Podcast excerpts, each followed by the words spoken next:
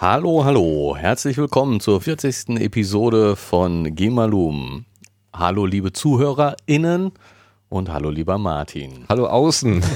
hallo, außen. lieber Gerrit. Innen und außen. Innen und außen. Okay. Nein, nein, ich meine die ZuhörerInnen. Ich weiß, aber ich wollte es, ich habe es mit Absicht gesagt. ich mit Absicht. Mit großem oder langem I oder wie auch immer. Doppelpunkt. Doppelpunkt? Wieso Doppelpunkt? Hörer, Doppelpunkt, innen. Das war der letzte Schrei auf der Subscribe. Wo waren die denn da? In, in München, glaube ich. Ähm, okay. Die Podcasterinnen und Podcaster haben sich da getroffen.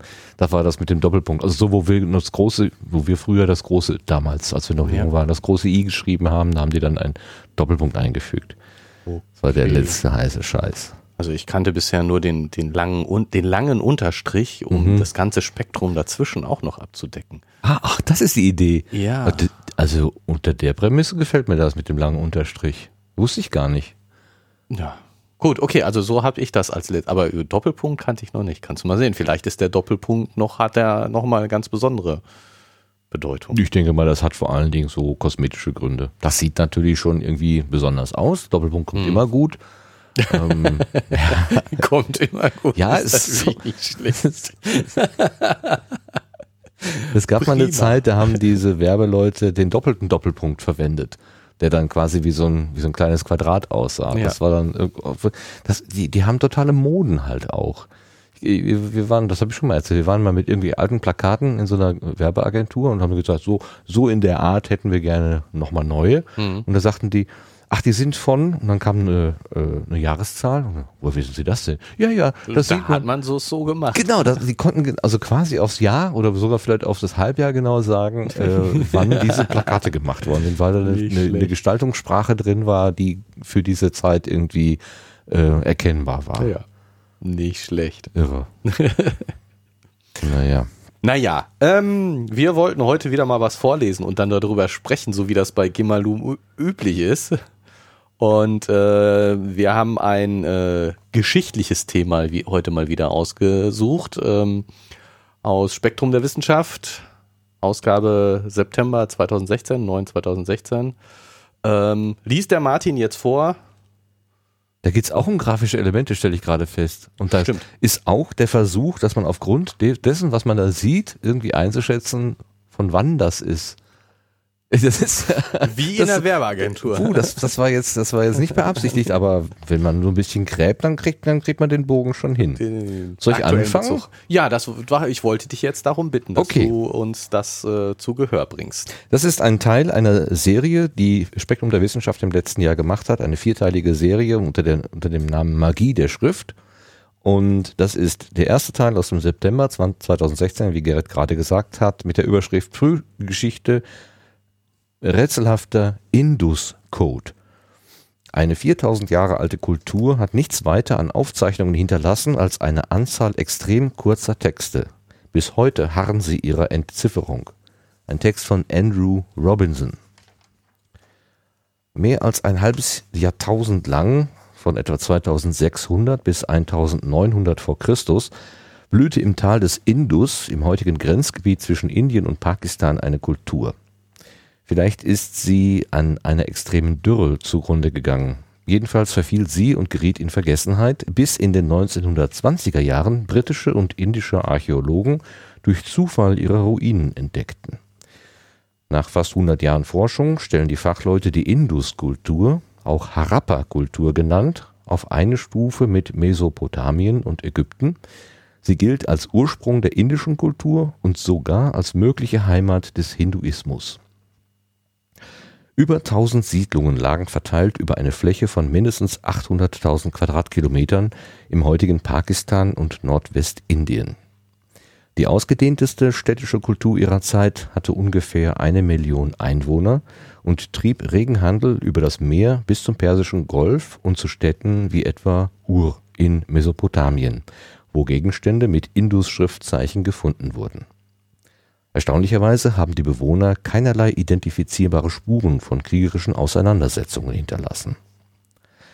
Die meisten Siedlungen der Indus-Kultur waren Dörfer. Es gab einige Städte, darunter mindestens fünf große. Die beiden größten, Mohenjo-Daro am Indus inzwischen zu UNESCO Weltkulturerbestätte ernannt, und Harappa an einem seiner Nebenflüsse waren nach einem Plan erbaut und besaßen ein Abwassersystem, das einen Vergleich mit der Gegenwart nicht zu scheuen braucht. Man fand dort die ältesten bekannten Toiletten der Welt. Gewichtssteine in zahlreichen verschiedenen Größen, Halsketten aus sauber durchlöcherten Edelsteinen und präzise gemeißelte Steinsiegel mit Schriftzeichen, die bis heute einer Entzifferung widerstehen. Die Indus-Schrift besteht aus teilweise abstrakten Zeichen sowie Menschen- und Tiermotiven, zu denen häufig auch ein Rinder- oder Pferdeähnliches Tier gehört. Man findet sie eingeritzt in kleine Siegelsteine aus Speckstein, Ton oder seltener Metall. Die Dokumente seien kleine Meisterwerke eines beherrschten Realismus von einer monumentalen Kraft, die ihrer bescheidenen Größe weit übersteigt und gleichwohl genau zu ihr passt. So beschrieb es 1968 Mortimer Wheeler, der bekannteste Ausgräber der Induskultur. Wer die Siegel einmal gesehen hat, wird sie nicht mehr vergessen. Mich packte es in den späten 1980er Jahren, als ein bekannter Produzent von Dokumentarfilmen mich beauftragte, über die Indus-Schrift zu recherchieren. Zugleich wollte er für die Entschlüsselung der Schrift einen beträchtlichen Preis aussetzen. Am Ende ist weder aus dem Wettbewerb noch aus der Dokumentation etwas geworden. Aber für mich war der Grundstein einer Leidenschaft gelegt. Seit den 1920er Jahren haben Fachleute und Amateure mehr als 100 Entzifferungsversuche veröffentlicht, von denen keiner wirklich überzeugen konnte.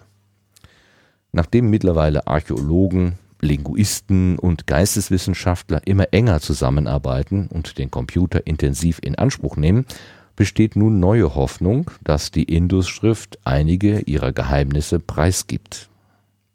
Seit der Entdeckung des Steins von Rosette 1799 und der anschließenden Entschlüsselung der ägyptischen Hieroglyphen ab den 1820er Jahren ist es den Gelehrten gelungen, eine erstaunliche Anzahl einst rätselhafter Schriften zu verstehen.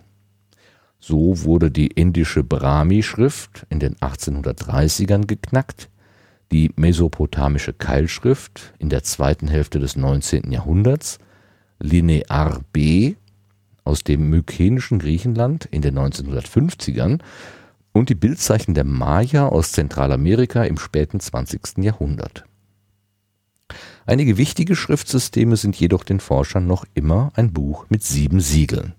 Unter anderem die zweite griechische Linearschrift, Linear A, die etruskische Schrift aus Italien, Rongo Rongo von, von der Osterinsel, die Hieroglyphen aus dem sogenannten Diskos von Phaistos aus Kreta und eben die Indus-Schrift.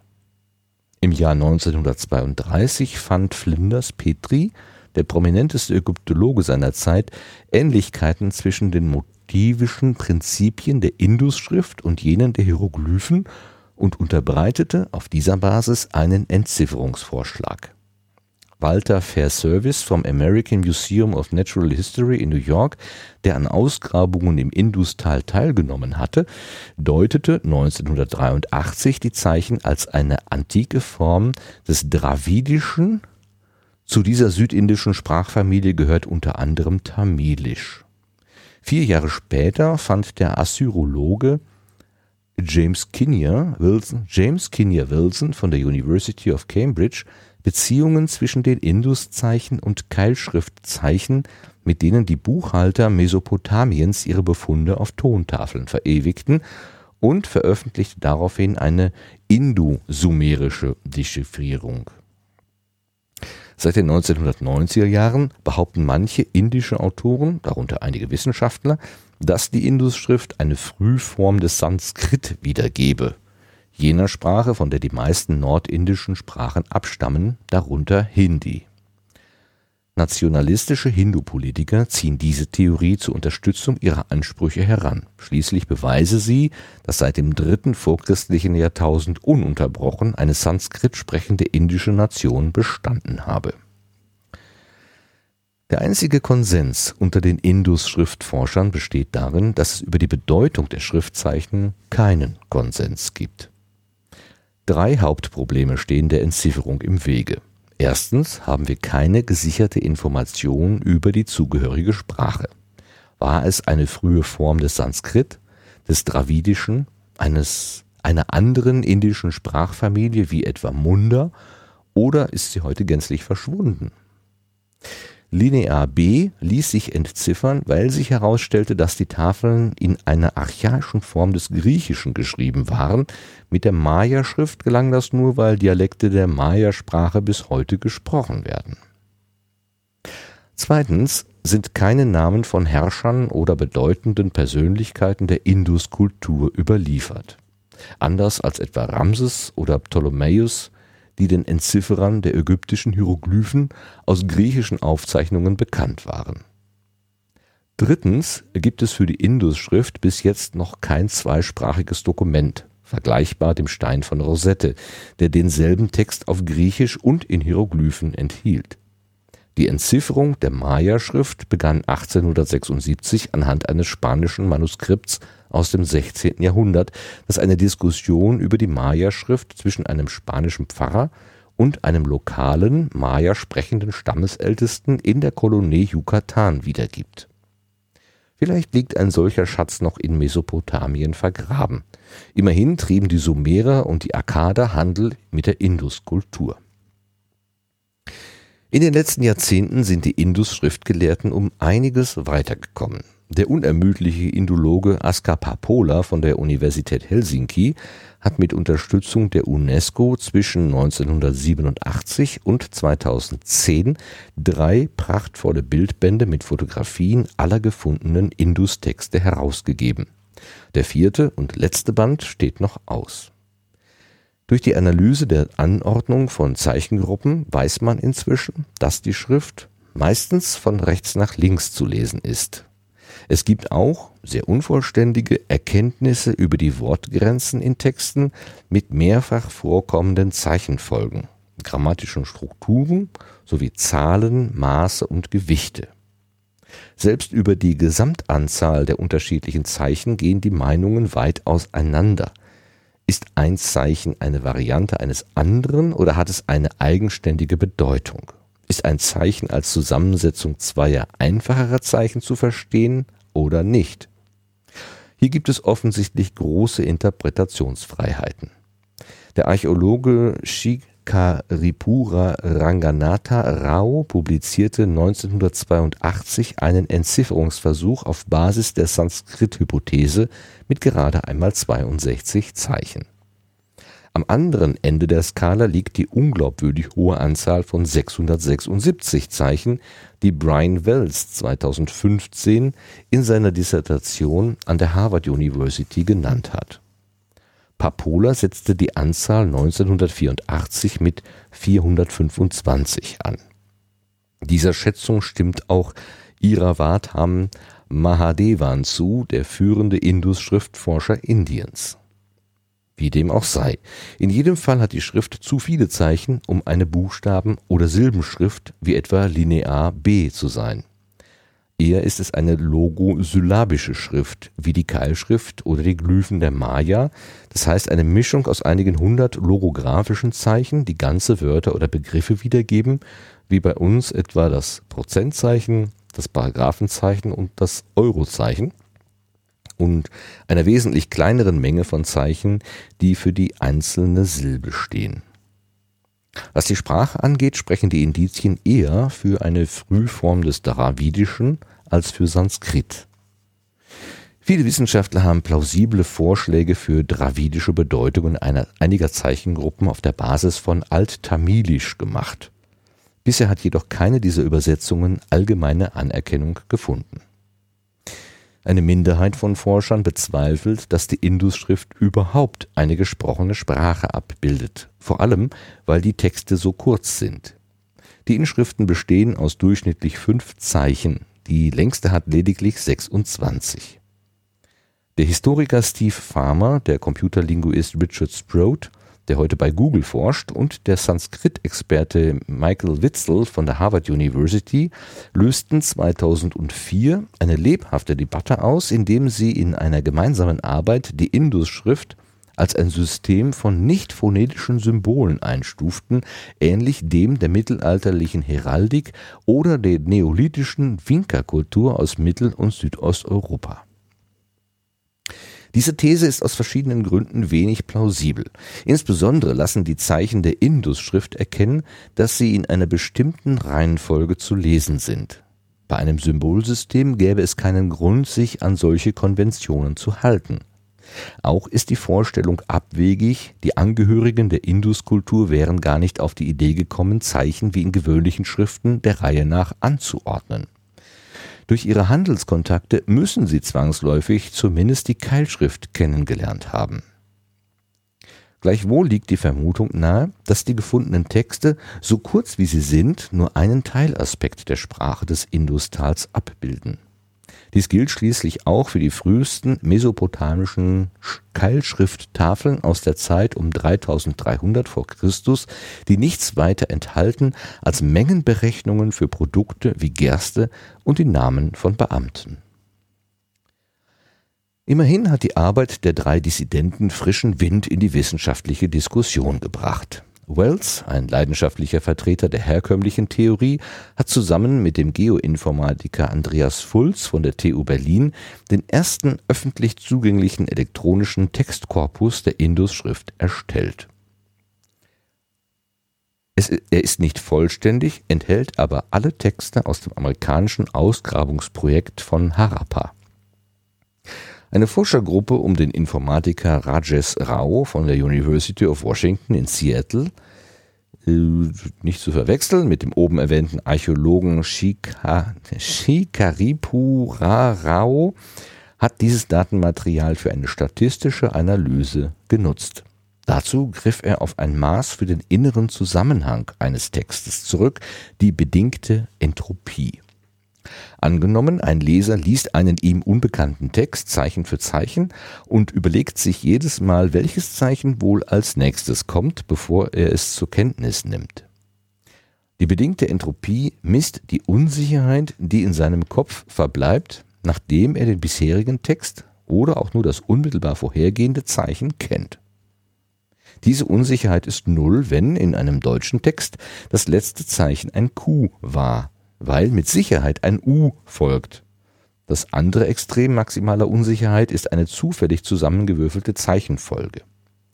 In der Unabhängigkeit vom Kontext jedes Zeichen mit gleicher Wahrscheinlichkeit als nächstes kommt. Jedenfalls lässt die Unsicherheit sich quantifizieren, indem man auszählt, wie häufig jedes Zeichen auf ein schon gelesenes folgt. Und für, Statist, für diesen statistischen Mittelwert spielt die Bedeutung des Textes, die man vielleicht gar nicht kennt oder die es nicht gibt, überhaupt keine Rolle. Rao und seine Kollegen haben die durchschnittlichen bedingten Entropien für die verschiedensten Zeichenfolgen berechnet, darunter von Menschen geschriebene, wie gewöhnlich, wie gewöhnlichen englischen Text und sumerische Keilschrift, aber auch nichtsprachliche wie ein Computerprogramm in der Programmiersprache Fortran oder die Basenfolge in menschlicher DNA. Die bedingten Entropien der Indus-Schrift ähneln am meisten jenen der sumerischen Keilschrift. Zitat: Unsere Ergebnisse machen es wahrscheinlicher, dass die Schrift eine Sprache darstellt, schrieb Raus Forschergruppe 2009 und erntete einige Jahre später heftigen Widerspruch von Richard Sproat. Währenddessen entdeckten die Feldarchäologen in Indien und Pakistan entdecken die Feldarchäologen in Indien und Pakistan immer weitere Texte. Noch ist keiner dabei, der länger als die genannten 26 Zeichen wäre. Bislang ist nicht einmal jeder zehnte Fundort der Induskultur systematisch ausgegraben worden. Nicht nur, weil für die übrigen 90 Prozent das Geld fehlt, sondern auch, weil diese zurzeit ungünstig liegen. Einige der aussichtsreichsten Städten finden sich in der pakistanischen Wüstenregion Kholistan im unruhigen Grenzgebiet zu Indien. Darunter die Stadt Ganveriwala, die in den 1970er Jahren entdeckt wurde und offenbar ähnlich groß ist wie Mohenjo-Daro und Harappa. Sollten diese und einige andere Fundstätten zwischen Indien und Pakistan eines Tages systematisch ausgegraben werden, wird dabei vermutlich so viel Material zutage treten, dass eine konsensfähige, wenn auch vielleicht unvollständige Entzifferung der Indus-Schrift zustande kommt. Zum Vergleich. Die weniger schwierige Maya-Schrift hat mehr als 100 Jahre erfordert. Mit mehreren Fehlversuchen, Pausen und hartnäckiger archäologischer Forschung, die sich das ganze 20. Jahrhundert hinzog. Die Indus-Schrift ist 2000 Jahre älter. Noch sind die Forscher keine 100 Jahre damit beschäftigt. Und die Archäologen konnten in den letzten Jahrzehnten kaum etwas zur Klärung beitragen. Zum Aufgeben ist es also definitiv noch zu früh.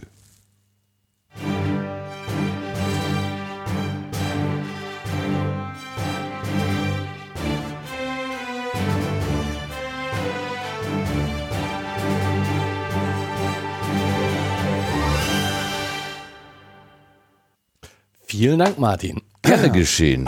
Ich habe diese Buchstaben von links nach rechts, von oben nach unten gelesen. Mit der üblichen deutschsprachigen Buchstabenentropie. ja, nach dem Q kommt ein U. Und nach dem A kommt alles Mögliche. Alles Mögliche. Das E kommt am häufigsten. Ja, genau. Das ist der fünfte, fünfte Vokal, ne? A, E, I, O. Nee, O, U. A, E, das ist das zweite Vokal. Die kommt ja auf fünf. Ach, Gehirn macht e wieder Faxen. Egal. Ähm, was ich ja, was ich ja Doch, total. A, B, C, D, E, da ist das E das fünfte, wenn man aber alle Konsonanten mitzählt. ja, gut, ich muss mit den Fingern zählen. Ich kann das nicht anders. okay. Also, ähm, Sprache, Indus. Indus. Indus-Schlüssel. Indus-Code und. Wir Kultur. brauchen den Indus-Schlüssel. Um die. Äh, statt dem Imbus. Jetzt wird es aber flach. Ich bin mir nicht sicher, ob das nicht tatsächlich ein Imbus ist. Was? Der Imbus, den wir immer Imbus nennen, ob der nicht Indus heißt.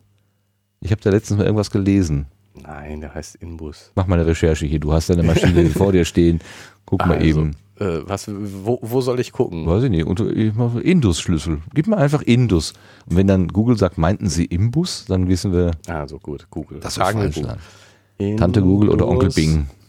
Schlüssel. Oder Onkel Wiki. Tante. Ja, soll ich das zusammenschreiben? Gut, ich versuche es mal zusammenzuschreiben, sonst ist es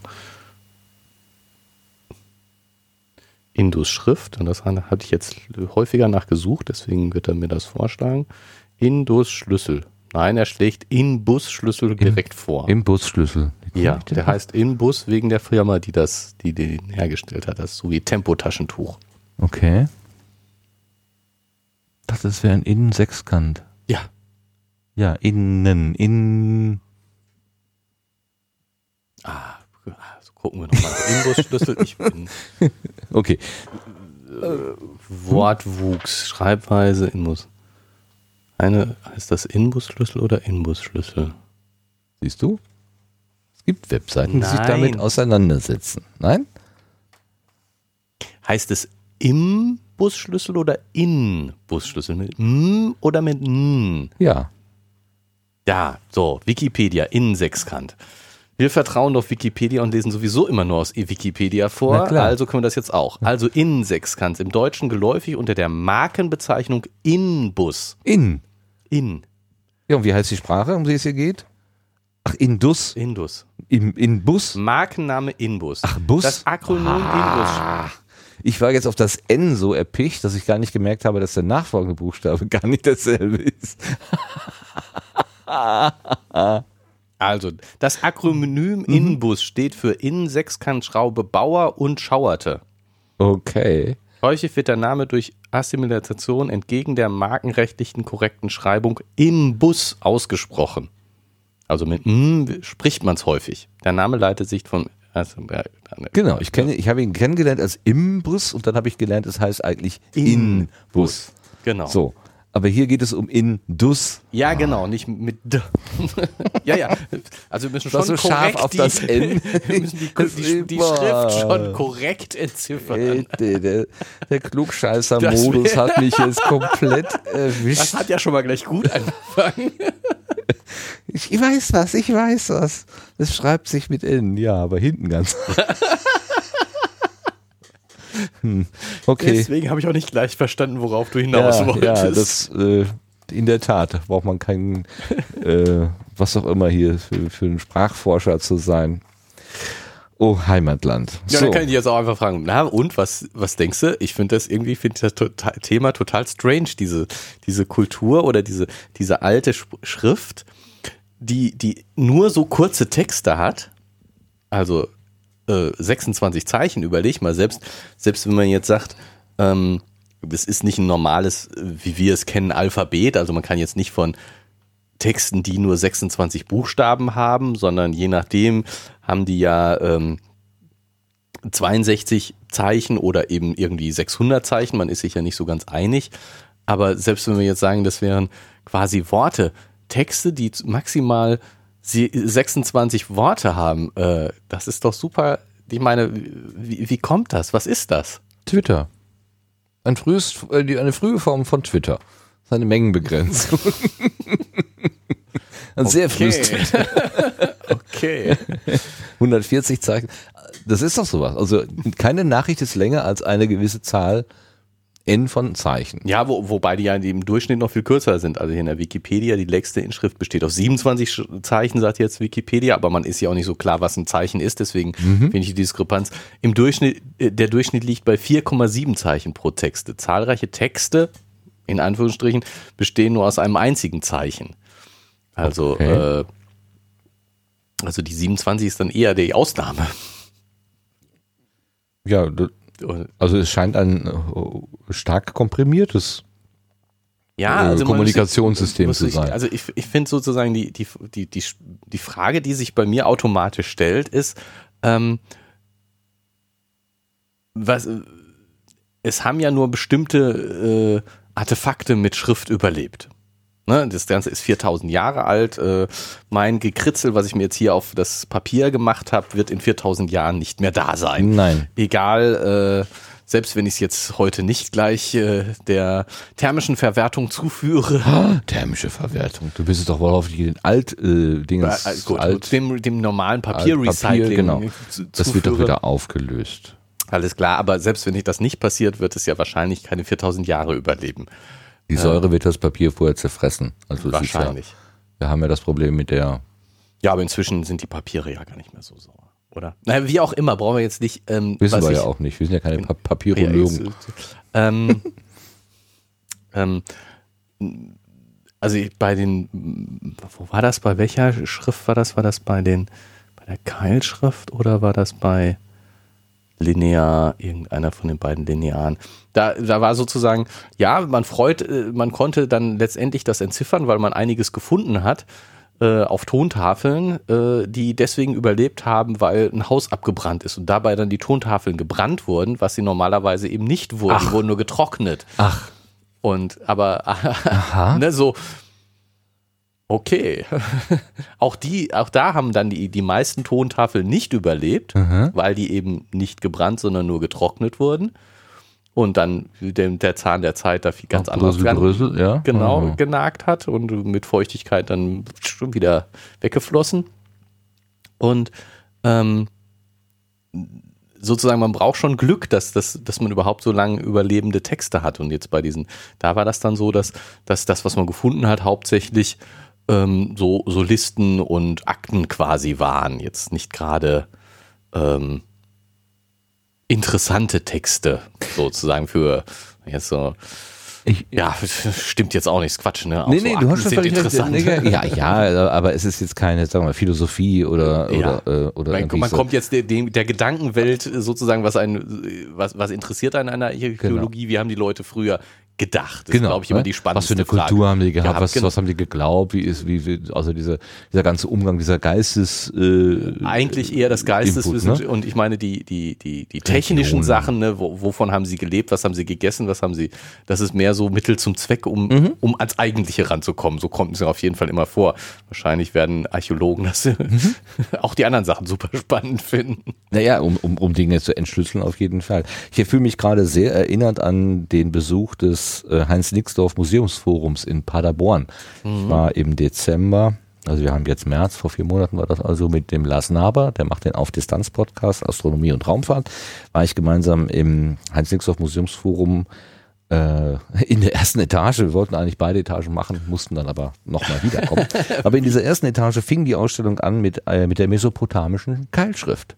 Und wir haben uns da ewig lange aufgehalten, weil das aus dem, aus dem ersten Anschein, mein Gott, das sind halt so so, so Steinfragmente oder eben Lehmklötzchen mit so Haken und Ösen und Strichen drauf, so Keilen. Halt. Also Keilen, so eingedrückte Keile. Aber dann äh, wurde in diesen Vitrinen wurde halt eine Entschlüsselung angeboten. Also was bedeutet dieses Symbol und was mhm. bedeutet jenes Symbol? Und dann konnte man so peu à peu ähm, verstehen oder zumindest nachvollziehen, was auf so einem, auf so einem Stein, auf so einem handgroß, handtellergroßen Stein, was da so alles drauf stand. Und die hatten Exemplare, da war ähm, im Prinzip eine, eine gesamte Jahresbilanz eines eines Handels irgendwie. Also wer von wem welche Mengen an Getreide bekommen hatte, wer das abgerechnet und transportiert hatte und so weiter. Das war alles auf so einem Handteller großen Stück wow. äh, Lehm. Schon sehr komprimiert. Ja, haben wir da vorgestellt und gesagt, was, das ist ja unglaublich. Es war teilweise auch sehr, sehr klein geschrieben, mhm. aber man konnte dann, sie haben einige Felder, das war so ein bisschen eingeteilt. Ich habe erst gedacht, das wäre wie so Rechenkästchen, aber so ganz klar war es nicht. Es gab so einige durchgängige Linien und die anderen waren dann mehr so nach Bedarf gesetzt. Also mhm. irgendwie, wenn eine Abbrecheneinheit, keine Ahnung, ein Mond oder ja. was zu Ende war, hat man einfach so einen Strich gemacht wohl.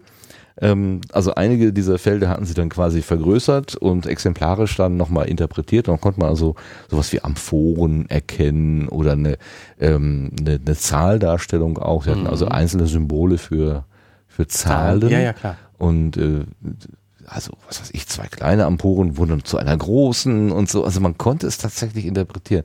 Das war mega interessant und hat mich also also total fasziniert äh, die Vorstellung, dass vor 3000 Jahren, also 3000 Jahre vor Christus, also von uns mhm. aus betrachtet, gut mal eben 5000 Jahre, ja. dass die an der Stelle schon so akribisch gewesen sind. Also inklusive Stundenzettel. Also ähm, der, der Sklave hat von seinen äh, so und so viel Stunden, die er hätte machen müssen, äh, die und die Anzahl äh, krank gefeiert oder so. Das stand mhm. da alles drauf. Das ja, ja. irre. Aber auch da kam dann bei mir so die Idee auf, ja, das ist ja toll, schön und gut. Also hier geht's jetzt im Grunde ja nur um äh, Handelsdaten. Wo ist die Philosophie, wo ist die Kultur und so weiter. Ähm, bei dem Heinz-Nixdorf Museumsforum war das insofern aber durchaus sinnvoll, weil die ganze Entwicklung, also zu den mehr automatisierten äh, ja, äh, Buchungsmaschinen und genau, bis hin zu den Computer Computern als, als Unterstützung von Handel. Genau, von das hat immer damit zu tun. Ne? Ja, passt schon. Es gab auch die, ähm, die, also Papyrus zum Beispiel wurde auch gezeigt, also ähm, aber das ist natürlich, wie du schon sagst, deutlich schwieriger äh, zu finden, weil das natürlich ähm, Witterungs- oder sagen wir mal, es, es altert, diese, ja. diese, diese Tontafeln ähm, aber wo du schon sagst, die sind ja, wenn die nicht gebrannt sind, sind die ja eigentlich auch flüchtig. Das genau. ist schon erstaunlich. Ich habe mich nämlich gewundert, wie haben die in die Steine diese tiefen Kerben reingekriegt? Und also jetzt hier bei, dem, bei der Indus-Schrift? Ja, bei der Keilschrift. Das sieht sehr, sieht sehr ähnlich, also von der, ähm, gut, die, die, diese Indus-Schrift, ich zeige hier gerade auf ein, auf ein Bild, ja. ähm, die ist etwas geschwungener. Die Keilschrift ist wirklich eher so Strich, waagerecht, strich senkrecht. So. Ja, kann, also bei der Keilschrift kann man sich ja gut vorstellen, dass die wirklich so, ein, so, ein, so einen keilartigen Griffel da einfach reingedrückt haben, zack, genau. zack, so, zack, genau. zack, und so. dann konnte man das ja. relativ, ich, also das sieht für mich so aus, als ob man das sogar relativ schnell schreiben konnte. Jetzt. Würde ich mal vermuten sogar, ja, genau. Ja. Äh, wenn man das jetzt so also die Indus getrocknet sieht, dann, dann. Ja, es ist kein Ton bei der, bei den Sachen, die wir hier sehen. Okay. Ähm, das ist. Äh, das ist schon äh, ausgemeißelt. Ja, ähm, ähm, warte, warte, wo habe ich es jetzt hier? Die Zeichner finden sich vornehmlich auf den zumeist rechteckigen Stempelsiegeln der Induskultur sowie auf Siegelabdrücken derselben, auf Kupfertafeln und Metall. Nee, warte mal. Wo, wo stand das denn? Auf Speckstein. Also ich habe hier irgendwo gelesen, dass das ist auch so ein weicher Stein, aber genau. man muss es rauskratzen. Also beim, genau, aber, beim Leben aber kann man es reindrücken, bei Speckstein müsste man es eben ja, rauskratzen. Genau, also aber Speckstein kannst du eben mit einem einigermaßen ja. harten Gegenstand ja. rauskratzen. Das ist jetzt nicht wirklich gemeißelt. Okay, ja. Aber ich eben. Ich finde find äh, jetzt gerade die Stelle nicht, aber. Ja gut, aber Speckstein ist natürlich äh, äh, beständiger als ein, ein Batzen Leben, der genau. nur getrocknet ist. Genau. Ne? Und dann haben sie eben teilweise Kupfertafeln und andere Metallgegenstände haben sie also Ja. auch. Aber da brauchst du dann schon irgendwie ein Werkzeug, was die Sachen dann Wo, wo du das mit gravieren kannst. genau, Genau. ein, eindelst oder wie auch immer die Oberfläche veränderst. Ja, also Oder auch kratzt. ich meine eher kratzen. Also Mhm. so wie ich das. Äh, ich finde es natürlich jetzt wieder nicht. ich habe im Hinterkopf, dass das auch das auf den Metallgegenständen eher graviert war. Aber das kann ja auch mal so und mal so sein. ne? Das muss jetzt ja nicht. Also ähm, und hier insgesamt wurden 2900 Objekte. Ich lese die ganze Zeit aus der Wikipedia vor. Also äh, um das jetzt gleich mal, das ist mein Zitat. Insgesamt wurden 2900 Objekte aus diversen Grabungen gefunden. Also ähm, Mhm. 2900 Objekte 2900 Objekte. und keine Botschaft, Einheit war länger als 26 Zeichen. Ja, 26, 27 Zeichen. Schon witzig. Das ist schon, genau, das meine ich, das ist schon witzig. Und dann, ähm, die, die, äh, das, das kommt in diesem Artikel jetzt hier so, so halb raus, aber ähm, das muss wohl schon eine ganz schön Hochkultur gewesen sein. Also die, die ähm, Städte äh, Ja, was habe ich gerade gelesen? Genau. äh, gra äh, sehr, Mit Plan angelegt, mit, mit Wasserkanal und so. Genau. Toiletten. Toiletten und sehr, sehr geplant, also so, so rechtwinklig, nicht wirklich rechtwinklig, teilweise auch äh, äh, ein bisschen schräg, aber äh, eben immer mit so Kreuzungen, Mit so Achsen. mit so Achsen, eben, Ja. also schon nach Plan, Ja. nicht einfach zufällig aneinander gebaut, sondern nach Plan. Dann vielleicht der. Geo der Geologie so ein bisschen nachgebend, weil ne, da ist halt irgendein Hindernis, das man nicht so ohne weiteres niedermachen kann. Genau, also, aber schon, und eben unter, also so, da, ich habe jetzt nur einen Plan gesehen, aber äh, es hörte sich so an, als ob unterschiedliche Städte eben auch ähnlich angelegt sind. Ne? Es ist jetzt nicht irgendwie so, man hat sich mal was gedacht bei einer Stadt, sondern äh, über, über ein ja, ein sehr großes Gebiet, ne? Afghanistan, Pakistan, Indien, wenn du dir die Karte mal anguckst, ist ja schon ganz schön weit auseinander auch, äh, über ein recht großes Gebiet. Ähm, ähnlich aufgebaute Städte. Also das finde ich schon, pff, wow. Das heißt, jemand hat diesen Plan äh, herübergetragen von Ja. einem von einem Ort zum anderen. Genau. Und Handel mit, mit Mesopotamien, also ähm, das, Mhm. Da waren mal hohe Kulturen am Werke. genau. Und dann ähm, bleiben nur diese kurzen Texte übrig. Andererseits, wie gesagt, wenn, ich, wenn du heute anguckst, wenn, was, was ist von uns in 4000 Jahren übrig? Ja gut, man weiß nicht so genau, was von diesen ganzen digitalen Technik übrig bleibt. Das ist, das finde ich noch eine sehr offene Frage, aber wenn wir davon, wenn wir mal noch, noch 50 Jahre zurückgehen oder so, ähm, wo ja auch viel an Text produziert wird, aber was bleibt davon übrig? Ich meine, du hast so ein paar Firmenschilder graviert, die überdauern, Stimmt, die Messingschilder. ähm, aber so die ganzen Akten, Bücher, was weiß ich, eher nicht. Na gut, äh, es gibt ja so, so ein nationales Archiv, ne, Bundesarchiv oder so. Und die Ja. versuchen ja äh, Dinge über die Zeit äh, zu konservieren, Zu- zu indem man das, glaube ich, auf Mikrofilm ablichtet und der ist dann, also da, da rechnet man mal so ein paar hundert Ja, Jahre genau. oder so kann Genau, man das aber wohl. also alleine schon, aber das, dieser Gedanke, ist der Gedanke, dass man ähm, Schriften über lange Zeit aufbewahren möchte, ist der was, was jetzt erst mit der Moderne gekommen ist, was uns sozusagen eigen ist? Oder haben die anderen das, die, die Induskultur das einfach nicht geschafft? Ne, so jetzt die, der Mikrofisch ist ein, hält ein paar hundert Jahre, dann ist natürlich auch Ende. Aber wir machen uns Gedanken darüber, dass wir Dinge, die uns wichtig sind, eben aufbewahren wollen für die Nachwelt. Wir sind so toll, dass wir das für die Nachwelt aufbewahren wollen. Naja, das ist die Frage, wer ist dieses Wir? Also äh, uns interessiert jetzt vielleicht schon noch Bildmaterial aus dem Zweiten Weltkrieg, sowas. Das ist zwar nicht unsere Zeit, wo wir gelebt haben, aber wir haben noch mit den Effekten dieser Zeit zu tun.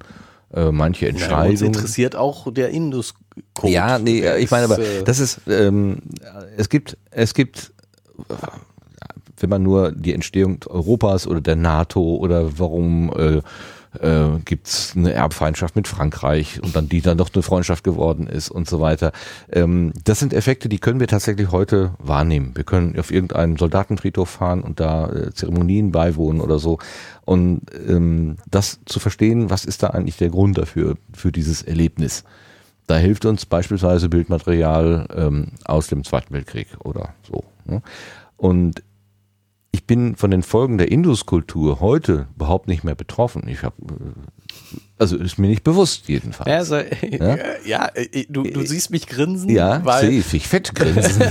weil was ich total witzig finde, oder nein, es ist, es ist leider nicht witzig, aber was ich, äh, worüber ich nur lächeln kann, ist, äh, das wird ja hier auch schon erwähnt, dass ähm, nationalistische Hindu-Politiker ziehen diese Theorie zur Unterstützung ihrer Ansprüche heran. Ah, okay. Also dass diese, diese sozusagen aktuell politische Bedeutung von alten Schriften, Mhm. äh, wie, wie sie jetzt zu interpretieren sind und äh, dass daraus irgendwelche Warum macht man das? Weil man daraus irgendwelche Ansprüche ableitet. Okay. Und das war jetzt nicht nur, kam jetzt nicht nur hier vor, sondern hinten wird nochmal die, diese, diese Winka, Winki, Winka, Winka-Kultur aus Mittel- und Südosteuropa.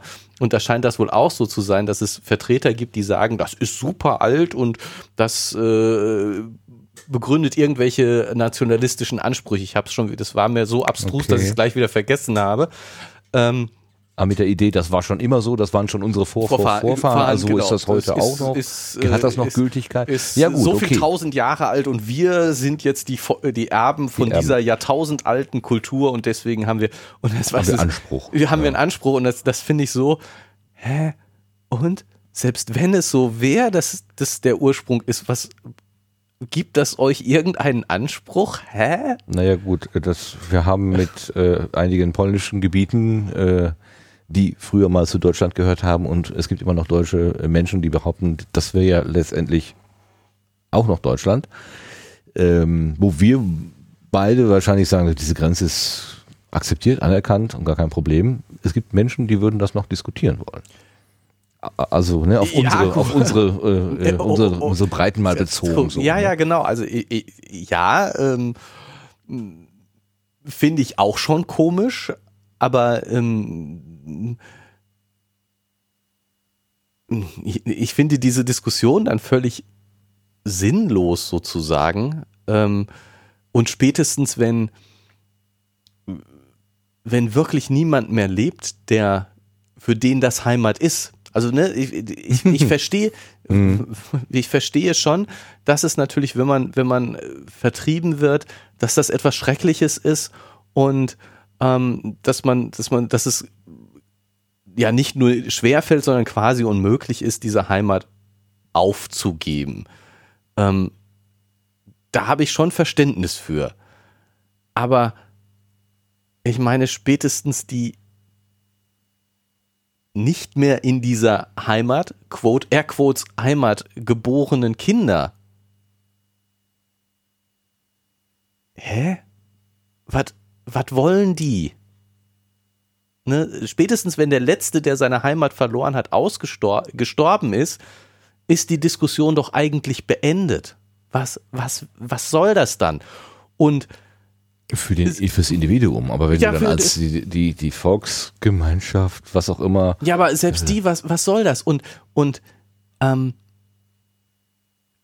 selbst die, die vertrieben worden sind, also die, die, die jetzt das Leid dadurch hatten, ne, wo, wo du sagst, ja, es- es- ich verstehe das gut, dass das wirklich ein Leid ist, aber so 20, 30, 40 Jahre später, dann kannst du doch nur noch sagen, ja, ich, ich anerkenne dein Leid, aber wieder gut machen kann es keiner mehr. Es ist vorbei. das sehen einige Menschen anders. Ja, aber Zumindest wollen sie dann noch Geld dafür haben, für das entstandene Leid. So, gut, okay, ne? Also, dass, dass man so sagen, ich, wir können vielleicht eine Entschädigung oder so überlegen. Aber dieses, wir wollen dahin zurück, die, die, wir müssen darüber reden, ob das, dass das wieder deutsche Gebiete sind oder die, wir ja. haben Ansprüche daran. Äh, das, das hilft doch keinem. Das ist so, du kannst doch jetzt die Leute, die, die Leute, die da jetzt wohnen, für die ist das inzwischen auch Heimat. Und ich kann doch jetzt nicht sagen, mir ist damals ein Unrecht geschehen und jetzt vertreibe ich die, die, die jetzt da sind. Äh, das, das, ähm, äh. Ja, so wird es ja auch hier, zumindest bei uns, gelöst. Aber äh, im, im, im Streit Israel-Palästina beispielsweise ist genau diese Frage, die Siedlungsthematik ist brandaktuell. Da ziehen Leute in, ja, in, in, in, Gebiete rein, wo sie sagen, das ist mein Land oder unser Land. Und kurze Zeit später werden deren Häuser, die sie gerade aufgebaut haben, vom Bagger niedergewalzt, weil die anderen sagen, das ist nicht euer Land. Genau. Nein, aber deswegen bleibt mir auch das, das, das Lachen, das ich eigentlich ja. habe für diese äh, ich ziehe jetzt mal die abstruse Hypothese ran, äh, nur um irgendwelche nationalistischen Dinge zu begründen. Ähm, äh, also mir ist klar, dass die Sachen viel komplizierter werden, wenn, wenn man, äh, oder sagen wir es so, ich finde es besonders lächerlich, wenn man über Jahrtausende alte Schriften spricht, weil damit kann ich nur wirklich ganz wenig begründen und es ist so, äh, ja und, äh, dann ist eben da Sanskrit gesprochen worden. Und so vor 3000 Jahren, vor 4000 Jahren ist in diesem Gebiet eine Vorform von Sanskrit gesprochen hm. worden. Und daraus leite ich jetzt, also das, diese Ableitung ist mir so lächerlich, dass ich, äh, aber mir, mir bleibt das Lächeln oder das Lachen im Halse stecken, weil ich weiß, wie, wie ernst das, das Thema sozusagen für viele Leute ist und welche schrecklichen Folgen daraus sind. Und äh, ohne den, den Palästina-Israel-Konflikt verharmlosen zu wollen oder sozusagen zu behaupten zu wollen, ich hätte da eine einfache Lösung. Aber ähm, diese Begründung, wir haben da vor tausenden von Jahren, hat unser Volk da schon gelebt.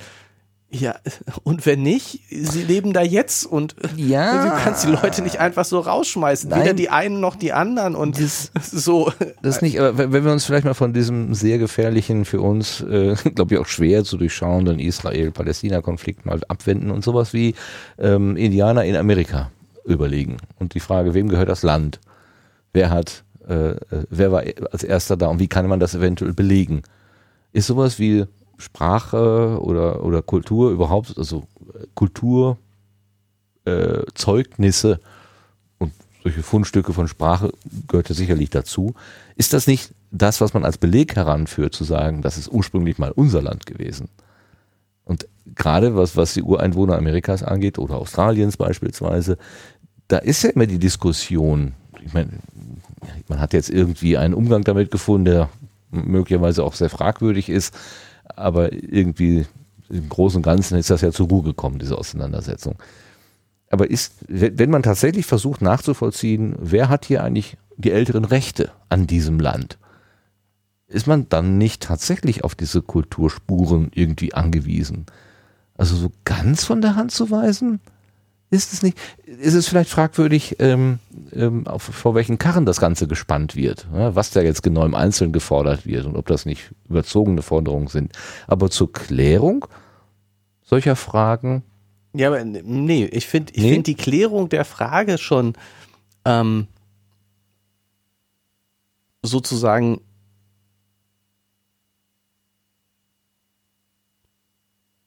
unwichtig weil die, die praktischen Konsequenzen für meine Begriffe null sind.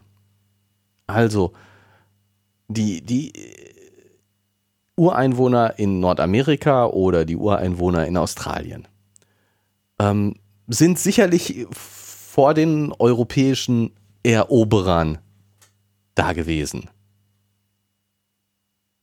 Und das, das. Aber vielleicht auch nicht in jeder Ecke.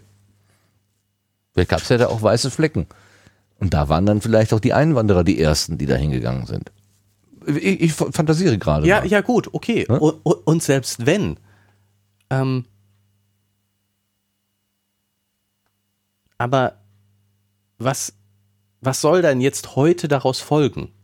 Also, weder, okay. weder ist es eine äh, äh, Option zu sagen, äh, der Sieger nimmt alles, hat gewonnen und ihr äh, habt gefälligst euer Land zu abzugeben, weil wir euch militärisch besiegt haben. Wir sind die Eroberer und wir stehen dazu und jetzt ist aber auch gut hier.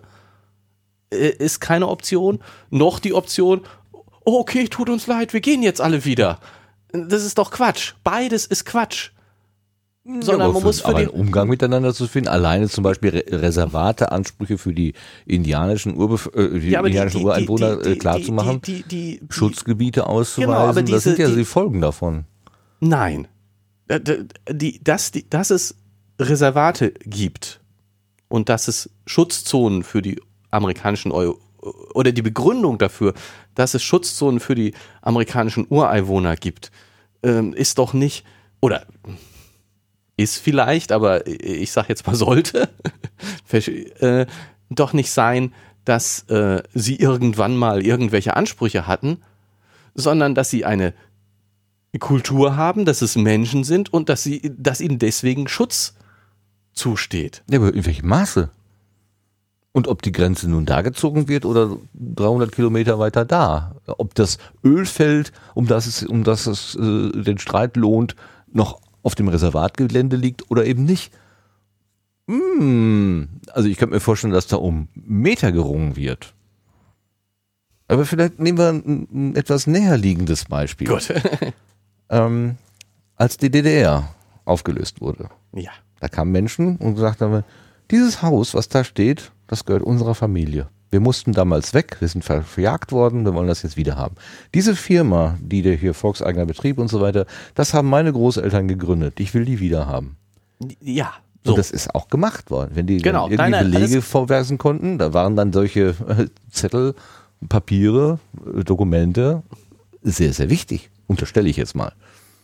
Bei der Klärung dieser Genau, so, so. Und jetzt, jetzt, jetzt, da, da komme ich, komme ich eben äh, zu dem Punkt, dass, ähm, was ich eben schon sagte, die sozusagen die, die vertriebene Generation,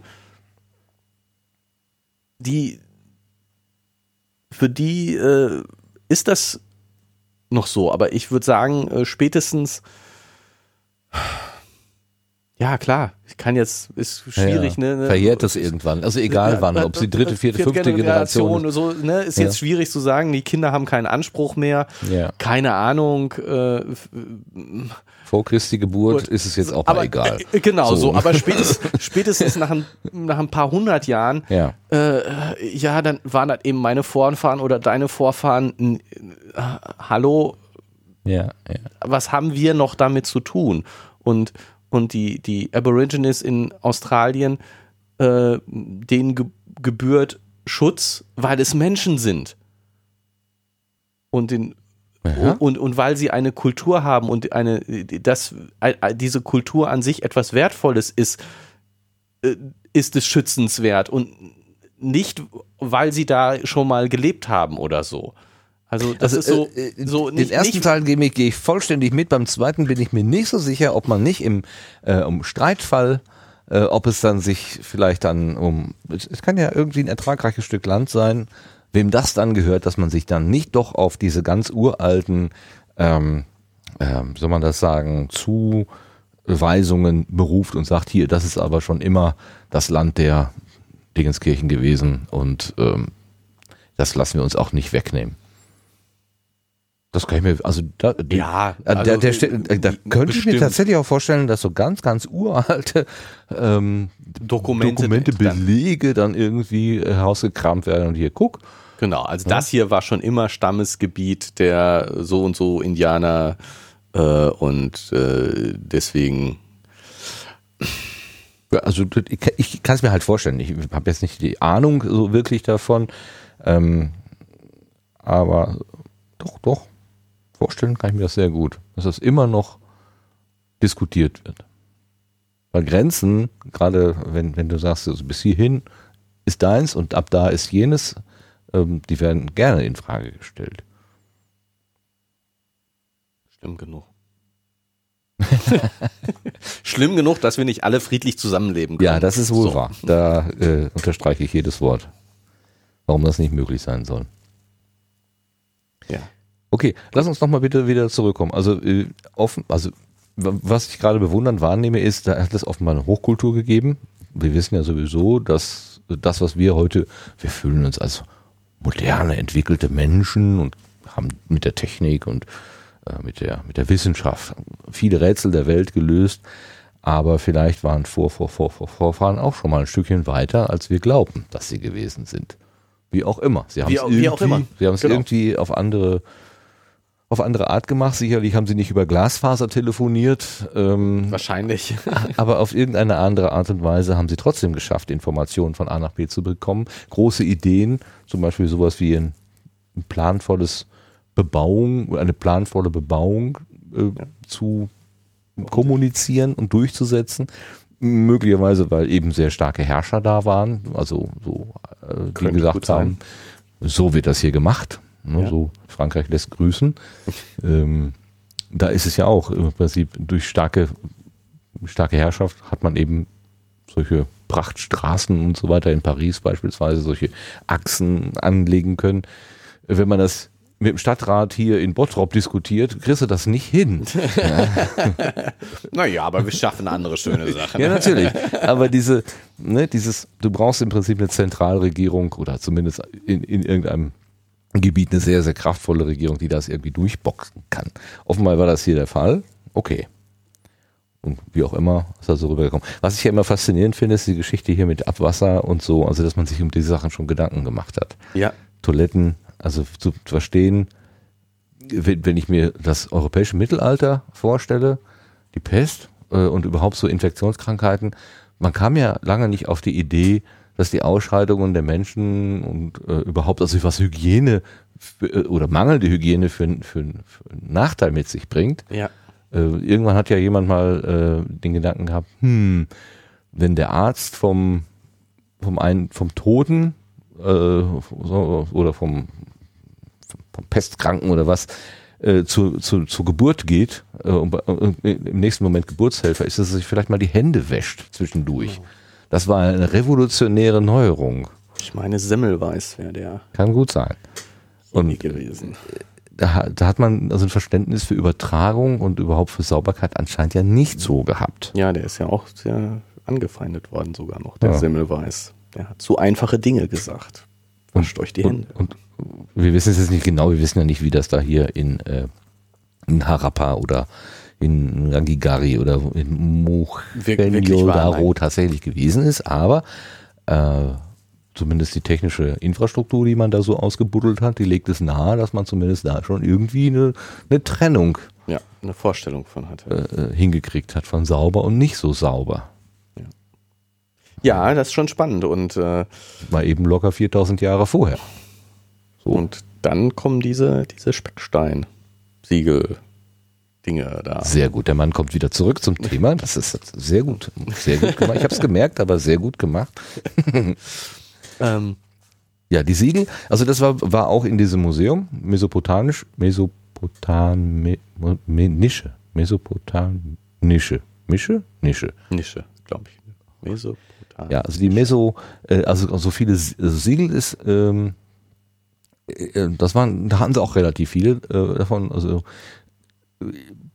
das, also wenn da irgendwelche Güter über Land transportiert wurden, dann wurden diese Amphoren irgendwie mit einer mit einem Leder oder was überzogen, ein Band drum und dann wurde da irgendwie so ein Siegel dran gefummelt, so ungefähr wie heute halt auch. Mhm. Ich denke mal, das war jetzt schon durchaus auch wieder lösbar, also, aber zumindest mal hat es eine Kennzeichnung, wem gehört das, wo kommt es her, wo soll es hin? Also wie so ein, wie so ein äh, Lieferschein. Ja, genau, so Art, ne? Paketaufkleber. Ja, und so stelle ich mir jetzt Siegel in dem Sinne halt auch vor. Nicht unbedingt so ein Siegel so in Wachs gehauen. Ja gut, okay, aber ich meine, was diese, diese ähm, Dinge, diese äh, Schriften sind, das weiß man ja eben noch gar nicht. Also die Idee, dass es Siegel sind, äh, ist ja sozusagen wieder verworfen worden. Also das haben ja äh, die nee, nee, nee. Stephen Farmer, Richard Sprout, ähm, das ist ein System von nicht phonetischen Symbolen eingestellt, ähnlich dem mittelalterlichen Heraldik oder neolithischen Winkerkultur. Also, dass, dass es eben einfach so Ja, gut, ich meine, das ist jetzt noch mehr, ist, ist weniger als ein Siegel, ist so einfach ähm, ein Zeichen für Dinge oder Leute, Stände. Mhm. Oder Vorsicht zerbrechlich, Ja, so. stehend lagern. Äh, Gut, Nicht nass, also so, so ein, dieser Regenschirm, der mal auf dem Pappkarton drauf ist. genau. Ist ja auch so ein, Ist kein Siegel, aber ist, ist, ist, ist, ist so ein Zeichen. ja, vielleicht gibt's da ja auch nur 26. Müssen wir mal überlegen, wie viele Zeichen sind denn so auf so Transportkartons? Doch auch nicht so endlos viele. Nö. Ist auch eine überschaubare Anzahl. Ja. Ja. Achtung, radioaktiv. Lebende Tiere. Biologische Gefahr. Vielleicht sowas? Kann ja auch sein. Explosive. Zurück an Absender. Ja. Aber ähm, meinst du denn, dass, dass man mit, ähm, jetzt gibt's ja da, dagegen ist ja diese statistische Analyse der, der Mhm. ähm, Entropie. Ja, das müssen wir nochmal, glaube ich, so ein bisschen tiefer beleuchten. Das Ja, mit gut, der dann- Entropie. mit der Entropie, ja, das kann ich ja auch nicht. Also statistisch kann ich mir ja noch vorstellen. Aber Entropie finde ich schon äh, dann nochmal einen weiteren Schritt und nee, kann ich, keine Ahnung. Also Entropie ist ja so ein Wort, was immer schwierig zu fassen ist. Maß für die Unordnung. Ja, so Entropie ist die das Bestreben nach dem energieärmsten Zustand, habe ich mal gehört. So. Aber innere Entropie ist, also ich habe dann einen Text vorliegen. Wenn ich jetzt diesen, diesen Text hier nehme und, und wenn, das würde ich im Prinzip äh, gucken, ich habe hier was, was den, den letzten Absatz, der beginnt mit einem W. Und wie wahrscheinlich ist es, dass der nächste Buchstabe ein Ä ist? Ja, das ist jetzt einfach mal die Statistik, dass ich, dass ich die, ähm, ähm, ähm, ist das dann eine Markov-Kette, wenn ich die äh, Zeichenfolgen aufeinander folgenden? Ich gucke mir, was folgt immer auf das, auf ein Zeichen als, als nächstes und habe die äh, bedingten Wahrscheinlichkeiten. Und die gucke ich mir an. Und in einem rein zufälligen Text müssten die natürlich alle gleich sein. Spielt die Reihenfolge keine Rolle. Okay, ich habe hier was vorbereitet. Moment. In einem echten Text, du hast was vorbereitet. Ich habe was vorbereitet. Ich habe hier so ein bisschen Entropie vorbereitet. Guck mal. Nudelbuchstaben, alles klar. So. Jetzt musst du die aber noch in der Reihenfolge bringen. Ja, das ist. Ich habe mir überlegt, zufällig Buchstaben ziehen. ganz, äh, wie, ja, wenn ich jetzt, so- was weiß Mit ich, Essen ich, schüttel, spielt man nicht. ich schüttel Martin. jetzt mal so ein bisschen und es sammeln sich ja irgendwie welche am Rand. Kann Ja. man das, kann man, das müsste ja ein Zufallsprozess sein eigentlich. Wir können ja mal, hier ist so ein, so ein Dings. So ein Ding sind, so, ein- so ein Sortierer, ein Buchstaben. Also wir haben hier jetzt ähm, Buchstaben, also so Nudelbuchstaben auf einem Pappteller und ich habe das so ein bisschen geschüttelt, sodass die jetzt sehr relativ flach liegen. Jetzt versuchen wir mal, ich mache mal hier so ein bisschen am Rand die weg, sodass wir so ein bisschen Platz zum Arbeiten haben. So, uns interessiert ja nur der Rand. So, jetzt gucke ich mal, was hier so liegt.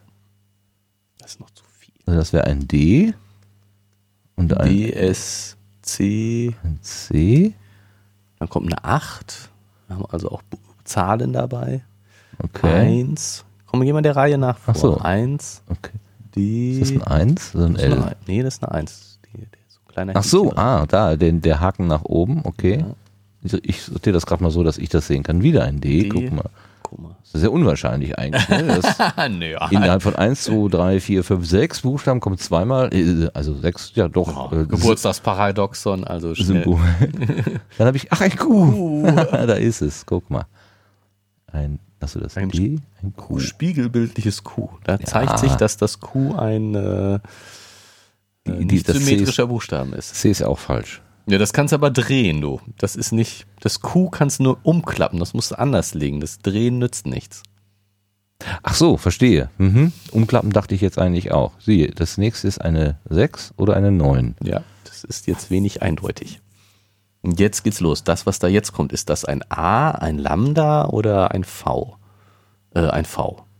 Hab Ich nicht würde sagen, ein V mit Ist ein- dickem, mit dickem unten. Ja, Mein Buchstabensortierer funktioniert nur so mehr oder weniger. ist so. Gut, das ist jetzt auf jeden Fall eine zufällige Buchstabenreihenfolge. Also eigentlich ideal für zur Verschlüsselung meiner E-Mail. Wir haben jetzt ein neues Passwort. DSC81DQ6V, damit jeder weiß, das ist Martins neues Passwort für alles Mögliche. Okay. Total sicher, weil zufällig generiert. Ja, auf jeden Fall. Also, wir haben doch jetzt hier Entropie liegen, oder? Ist das nicht Entropie? Ein Teller voller Buchstaben aus Teig. Ähm, naja, gut, also ich meine, Entropie ist jetzt erstmal ein Maß. Ich dachte, Entropie wäre ein Zustand. Denn Entropie soll ja erreicht werden. Ich will doch kein Maß erreichen. Dieses Büro hat ja auch eine gewisse Neigung zur Entropie. Oder siehst nein, du hier die, Ordnung? Die nein, nein, denn die Entropie steigt. Also, ähm, boah, ja. jetzt mal, Martin, jetzt so, ich bin sicher, dass es Entropie eine Maßeinheit ist. Ich, ja, auch. Ja, was heißt auch? Ja, ein Meter ist ja auch eine Maßeinheit, aber es ist auch ein, ein Ding. Nee, ein Ding ist es nun nicht. Was ist denn Meter? Wo, hast du schon mal das Me Urmeter? Das Urmeter hast du gesehen, genau. Aber sonst, also ich meine, das ist auch nur ein Beispiel für die Länge ein Meter, aber für einen Gegenstand, der die Größe ein Meter hat. Aber äh, was ist denn bitte Na gut, frag mal ja, deine Tante. Welche Farbe hat denn ein Meter, um das jetzt mal auf den Punkt zu bringen? Ja, blau. ja, klar. Die Entropie ist eine fundamentale thermodynamische Zustandsgröße mit der SI-Einheit Joule oder Kelvin, äh, Joule pro Kelvin, also J pro K. Joule ist, ist Energie und Kelvin ist Temperatur. Also eine Größe, du sagst, es ist ein Wert. Das ist synonym. Ja, es ist eine Größe, so wie, so wie, wie, wie Meter. Meter Kilogramm. Nein, Länge ist äh, die, die, die Größe und Meter ist die Einheit. Und Entropie ist die so. Größe und Joule pro Kelvin ist eine Einheit. Okay. Auf diesem Teller haben wir jetzt wie viel Joule pro Kelvin? Keine Ahnung. Wie kriegen wir das denn raus? Ähm, äh, äh, die, die, die, die in einem System vorhandene Entropie ändert sich bei Aufnahme oder Abgabe von Wärme. Wenn du das jetzt also äh, äh in heißen Kochtopf schmeißt, dann wird es schmackhafter und die, naja, Entropie steigt. Aufnahme von Wärme? Nein, durch Kelvin, die Entropie sinkt. Ähm, also, die Was? in einem System vorhandene Entropie ändert sich mit Aufnahme oder Abgabe von Wärme. In einem abgeschlossenen System, bei dem es keinen Wärme- oder Materieaustausch mit der Umgebung gibt, kann die Entropie nach dem zweiten Hauptsatz der Thermodynamik nicht abnehmen. Die Entropie nimmt zu. Mit anderen Worten, die Entropie kann nicht vernichtet werden. Es kann im System jedoch Entropie entstehen. Der Prozess, bei dem dies geschieht, äh, Prozesse, bei denen dies geschieht, werden als irreversibel bezeichnet. Das heißt, sie sind ohne äußeres Zutun unumkehrbar. Entropie entsteht zum Beispiel dadurch, dass mechanische Energie durch Reibung in thermische Energie umgewandelt wird. Da die Umkehrung dieses Prozesses nicht möglich ist, spricht man auch von einer Energieentwertung. In der statistischen Mechanik stellt die Entropie eines Makrozustandes ein Maß für die Zahl der zu zugänglichen energetisch gleichwertigen Mikrozustände dar. Genau. Makrozustände höherer Entropie haben mehr ja. Mikrozustände und sind daher statistisch wahrscheinlicher als Zustände niedriger Entropie. Folglich bewirken die inneren Vorgänge in einem sich selbst überlassenen System mit statistischen Mitteln eine andere Annäherung an den Makrozustand, der bei gleicher Energie die höchstmögliche Entropie hat. Genau, das ist es nämlich. Aber was meint denn hier der Sprachforscher oder der Buchstabenforscher damit. Der meint doch was anderes. Er sucht ja nicht Joule und Kelvin in den Texten, wenn er von innerer Entropie spricht, sondern er sucht da irgendwie ein Maß für Regelmäßigkeit oder sowas. Genau. Wenn du ähm, also die, die, wir, wir sagen, hier, hier steht ja, dass die Entropie ähm, ein Maß dafür ist, wie wahrscheinlich dieser Zustand ähm, äh, oder wie häufig ein gleichwertiger Zustand äh, im, bei allen Zuständen, die ich mir vorstellen kann. Oh, wie kann ich das sagen?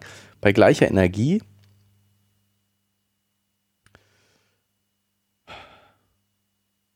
Wenn ich meine Tasse Nudeln jetzt hier hinschütte und dann steht da plötzlich Gerrit, wäre ja Das ist total unwahrscheinlich. richtig. Das Aber ist- das ein, ist- es ist nicht, also ja, es ist ein sehr seltenes Ereignis, aber Genau.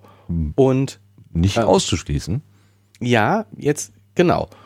Und wenn du jetzt sagst, der, der, der, äh, der Zustand, dass da Gerrit steht, ist ein ausgezeichneter Zustand. Mhm. Ähm, und der hat dann äh, energetischen gleichwertigen.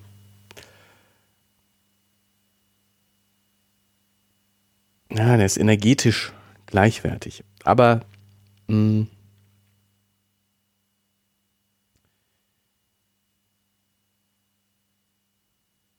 wenn, wenn du, so wie du die, die jetzt hier hingelegt hast, Mhm. hast du ja tatsächlich hier so ein freies Feld geschaffen. Naja, sonst hätten wir sie nicht gesehen. Ne? Ja, und hier ordentlich hingelegt. Richtig. Das ist äh, energetisch ein, ein hö- höherwertiger Zustand. Jetzt ist da hier eine Nudel auf. Ich habe Das- ein G im Mund. Das ändert die Energie aber ganz deutlich. Ja, probieren wir die schmecken. Ein bisschen, Ähm. bisschen nichtssagend. Und mh, Das ist, also dieser Zustand ist energetisch höherwertiger, weil er schon angeordnet ist. Ne, Gegenüber weil- diesem Streu- weil, weil, weil, du, weil, weil hier freier Platz ist. Die Ich Nudeln, habe ja wenn du Energie eingebracht. Ne, das hat ja, Ja. Energie gekostet. Ja, das auch. Komm, Ah, nee, wir passen auf. Ich muss mir das, glaube ich, jetzt selbst ein bisschen klar machen. Was heißt das überhaupt? guck dir beim Denken zu. Du solltest mir lieber beim Denken zuhören, aber es fällt mir gerade schwer, das Ding laut zu machen. Ich noch ein bisschen knacken hier. Du stiftest mich jetzt an, mir auch so ein Nüdelchen zu nehmen. Ja, mach ruhig. Du kannst ein M den- nehmen. Ich genau, ein G finde ich genommen. jetzt schnell ein M. Oh, das ist fies. fressen Ich finde gegenseitig. kein M.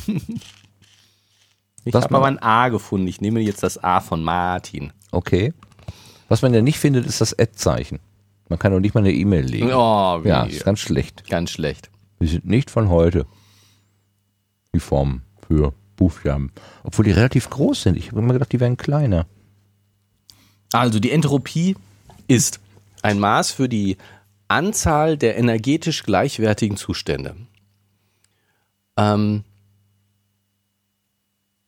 ich glaube, es würde mir leichter fallen, äh, zum Beispiel zu sagen, die, die Buchstaben fallen alle in ein Raster, wo in, jeder, in jedem Feld ein Buchstabe ist. Okay. Und wenn wir jetzt sagen, egal wie die Anordnung ist, alle, alle, egal welcher Buchstabe wohin ist, die sind alle gleichwertig, dann haben wir ganz viele Zustände, die gleichwertig sind. Damit ist die Entropie hoch. Wenn du einen Zustand, Äh, Ich schmeiße die in, also ich habe so ein Matrix-Raster und schmeiße die jetzt da rein. Und, und wann? Dann war was? Entschuldigung, ich habe hier gerade so eine Nudel zwischen den Zähnen hängen. Ich bin damit beschäftigt, wenn, wenn, wenn wir unterscheiden wollen zwischen, ähm, und jetzt kommt, es kommt sozusagen ein Text daraus. Du, du ordnest die nach, dem, nach deinem System an, schüttest die raus, äh, hast dadurch eine Reihenfolge, was weiß ich, du mh, nimmst jetzt hier deine Tasse und kippst die einen nach dem anderen aus, dann hast du eine Reihenfolge von Buchstaben und ähm, du ähm, sagst, je bedeutungsvoller der Text, der da rauskommt, ist, desto höher ist die Energie des Textes Okay. wir machen so eine so, eine, so einen Zusammenhang zwischen Bedeutung und Energie jetzt mal. Okay. Damit wir, weil, weil Entropie ja was mit Energie zu tun hat, der Energie eines Textes Wenn das Wort Weltfrieden da steht, dann ist das, ganz- hoch, hochgeladen. hochgeladen. So. Und die Entropie des Zustandes ist jetzt, wie viele verschiedene ähm, Texte gleicher Bedeutungsgehaltes gibt es. Und es ist klar, der, wenn ich die einfach so ausschütte, ist ganz viele von diesen zufällig entstehenden Folgen haben überhaupt keine Bedeutung. Und damit ist die Entropie sehr hoch. Mhm. Weil es ganz viele solche Zustände gibt. Die mir nichts sagen. Genau. Die, mir, die dir nichts ich nicht sagen. mit Bedeutung anfüllen kann. Genau, So. die Entropie von Weltfriede ist ganz, ganz niedrig, weil dass du zufällig ausschüttest oder die, die, An die Anordnungen, die eine so große Bedeutung haben wie Weltfrieden, sind sehr, sehr, sehr selten. Mhm.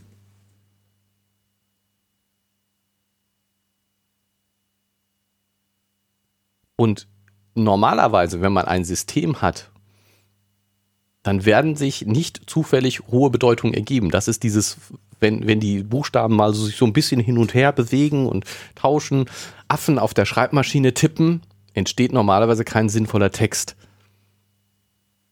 Und deswegen dieses, die Entropie steigt.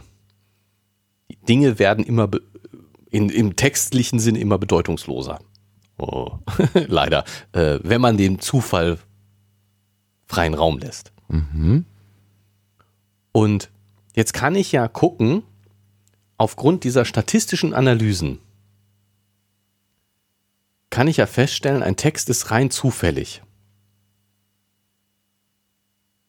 Das heißt, eine spezielle Position, also der, die Wahrscheinlichkeit aus meiner, ich habe eine Menge von Buchstaben und die Wahrscheinlichkeit dafür, dass irgendeiner dieser Buchstaben an jetzt, was ist sich, zweiter Buchstabe im letzten Absatz zu liegen kommt, ist bei allen, für alle Buchstaben gleich. Naja, nicht, nicht unbedingt. Oder Jetzt gleich wir- häufig. Kann Ja, es würde ich tatsächlich, äh, wird man solche Sachen, wahrscheinlich solche Sachen machen wie, ähm, dass das E häufiger vorkommt als das äh, Q.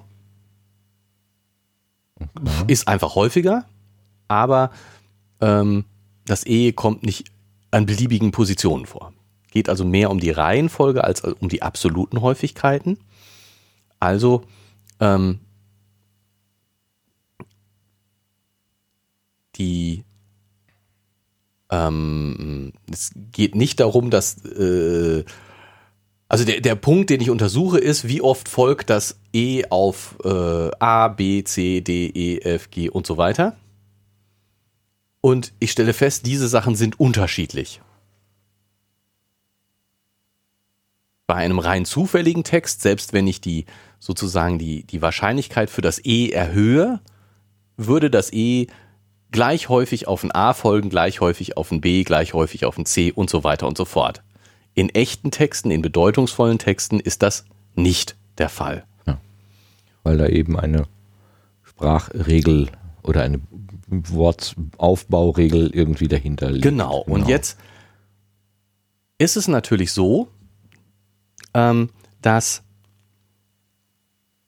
ich nicht sagen kann, dass äh, Bedeutung, also wenn ein Text Bedeutung hat, äh, äh, genügend seine Inhalte diesen und diesen Regeln. Ähm, weil äh, ich zum Beispiel durch Komprimierungsalgorithmen das äh, ändern kann. Ein optimal komprimierter, äh, bedeutungstragender Inhalt ist äh, schon wieder hundertprozentig zufällig. Echt? Ja. Aber das können wir gleich nochmal. Jetzt bist du aber Genau. in der, in der, in der Kryptologie, oder? Genau, Das ist- ah, genau, okay. genau. So, aber, aber wie auch immer, ähm, aber normale menschliche Schrift ähnelt sich in, ihren, in ihrem Strukturmaß. Das ist das, was hier behauptet wird. Ob ich etwas Zufälliges habe, dann ist klar, die, Mhm. die, die, sozusagen die Entropie oder die Statistik sieht so und so aus. Das, dann, ist- das ist klar, ne? Für, für was rein Zufälliges ist, sind, ist die Statistik hundertprozentig klar. Für englische Schrift, für andere Schriften, für äh, äh, chinesische Schriftzeichen und was kann, kann, ich, kann ich so eine Statistik ausrechnen? Und die Behauptung hier ist eben, von Menschen normalerweise verwendete Schriften haben statistisch diese und diese Eigenschaften. Computerprogramme haben andere Eigenschaften. Da habe ich nur Schlüsselworte, da sind die, sind die aufeinanderfolgenden Sachen viel weniger. Jetzt, wenn ich wieder von Buchstaben ausgehe, ne, das äh, kann ich mir, kann ich mir das jetzt am einfachsten vorstellen. Bei- Bei Schriftzeichen, chinesischen, japanischen und sonst wie ist das, äh, fällt mir das jetzt schwer, mir das vorzustellen, wie da die Zusammenhänge sind. Bitte. Aber gehen wir mal von, von unseren normalen Schriftzeichen aus und unterschiedlichen Sprachen. Da stellt man eben fest, dass egal ob ich Englisch oder Französisch spreche, diese, diese Statistiken sehr ähnlich sind. Englisch, Französisch, Deutsch. Ne, die Sprachen sind, kannst du nicht ein- einfach so übersetzen und trotzdem sind die statistisch, Statistiken sehr ähnlich. Wenn ich dagegen mir Computerprogramme angucke, jetzt haben die hier Fortran genommen, aber das ist, macht gar nicht so einen großen Unterschied. Äh, Computerprogramme haben eben relativ wenig Schlüsselworte im Vergleich zur normalen menschlichen Sprache auf jeden Fall relativ wenige. Eben. Und dadurch sind die, sind die Zeichen, was folgt auf welches Zeichen natürlich extrem beschränkt. Und, und selbst wenn ich jetzt äh, sage, gut, da kommen jetzt wieder Variablennamen vor, die sind wieder frei wähl- wählbar. Also ich habe nicht nur Ja. die Schlüsselworte, die verwendet werden und trotzdem äh, äh, ist es alles viel, viel strukturierter noch als in der normalen Sprache. Und das merke ich natürlich auch an der Stat- Statistik. Ja, Und- und das kann ich verstehen. Und jetzt, jetzt kommen wir gleich, also und an- andererseits, wenn ich eben, ich könnte den, den gleichen Bedeutungsinhalt in der menschlichen Sprache, wenn ich E-Mails nehme und die verschlüssele oder komprimiere, ver, verschlüssele, dann versuche ich sie ja nur äh, äh, zu verwischen sozusagen die Statistik und die optimale Verschlüsselung ist die, die statistisch gesehen dann überhaupt keine Rückschlüsse mehr hält, wenn ich das nicht mehr von einem zufälligen Text unterscheiden kann, dann ist die Verschlüsselung gut. Und der Inhalt der Bedeutung ist aber trotzdem noch so. Also kann man jetzt nicht sagen, ich kann direkt von der Statistik auf Bedeutung schließen. Das funktioniert nicht.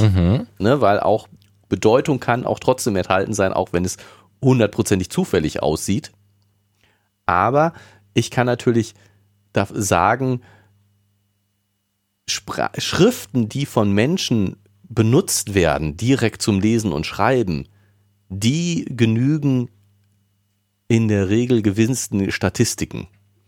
Und insofern kann ich jetzt sagen, ich gucke mir den Indus-Code an und sagen, äh, sieht das eher zufällig aus oder sieht das aus wie eine Schrift? Und ich meine, mit, mit 2900 äh, sehr kurzen Testen, Texten ist die Statistik wahrscheinlich noch nicht so ausgefeilt, aber wahrscheinlich mit, mit mehr Ergebnissen könnte ich wahrscheinlich sogar auch auf, auf sozusagen inhaltliche Kategorien schließen, rein statistisch. Dass ich eben, äh, was wir gerade, äh, was du schon sagtest, diese, diese äh, Handelsberichte oder so von äh, äh, Lyrik, äh, von äh, Prosa, von äh, wissenschaftlichen Texten oder so unterscheiden, statistisch.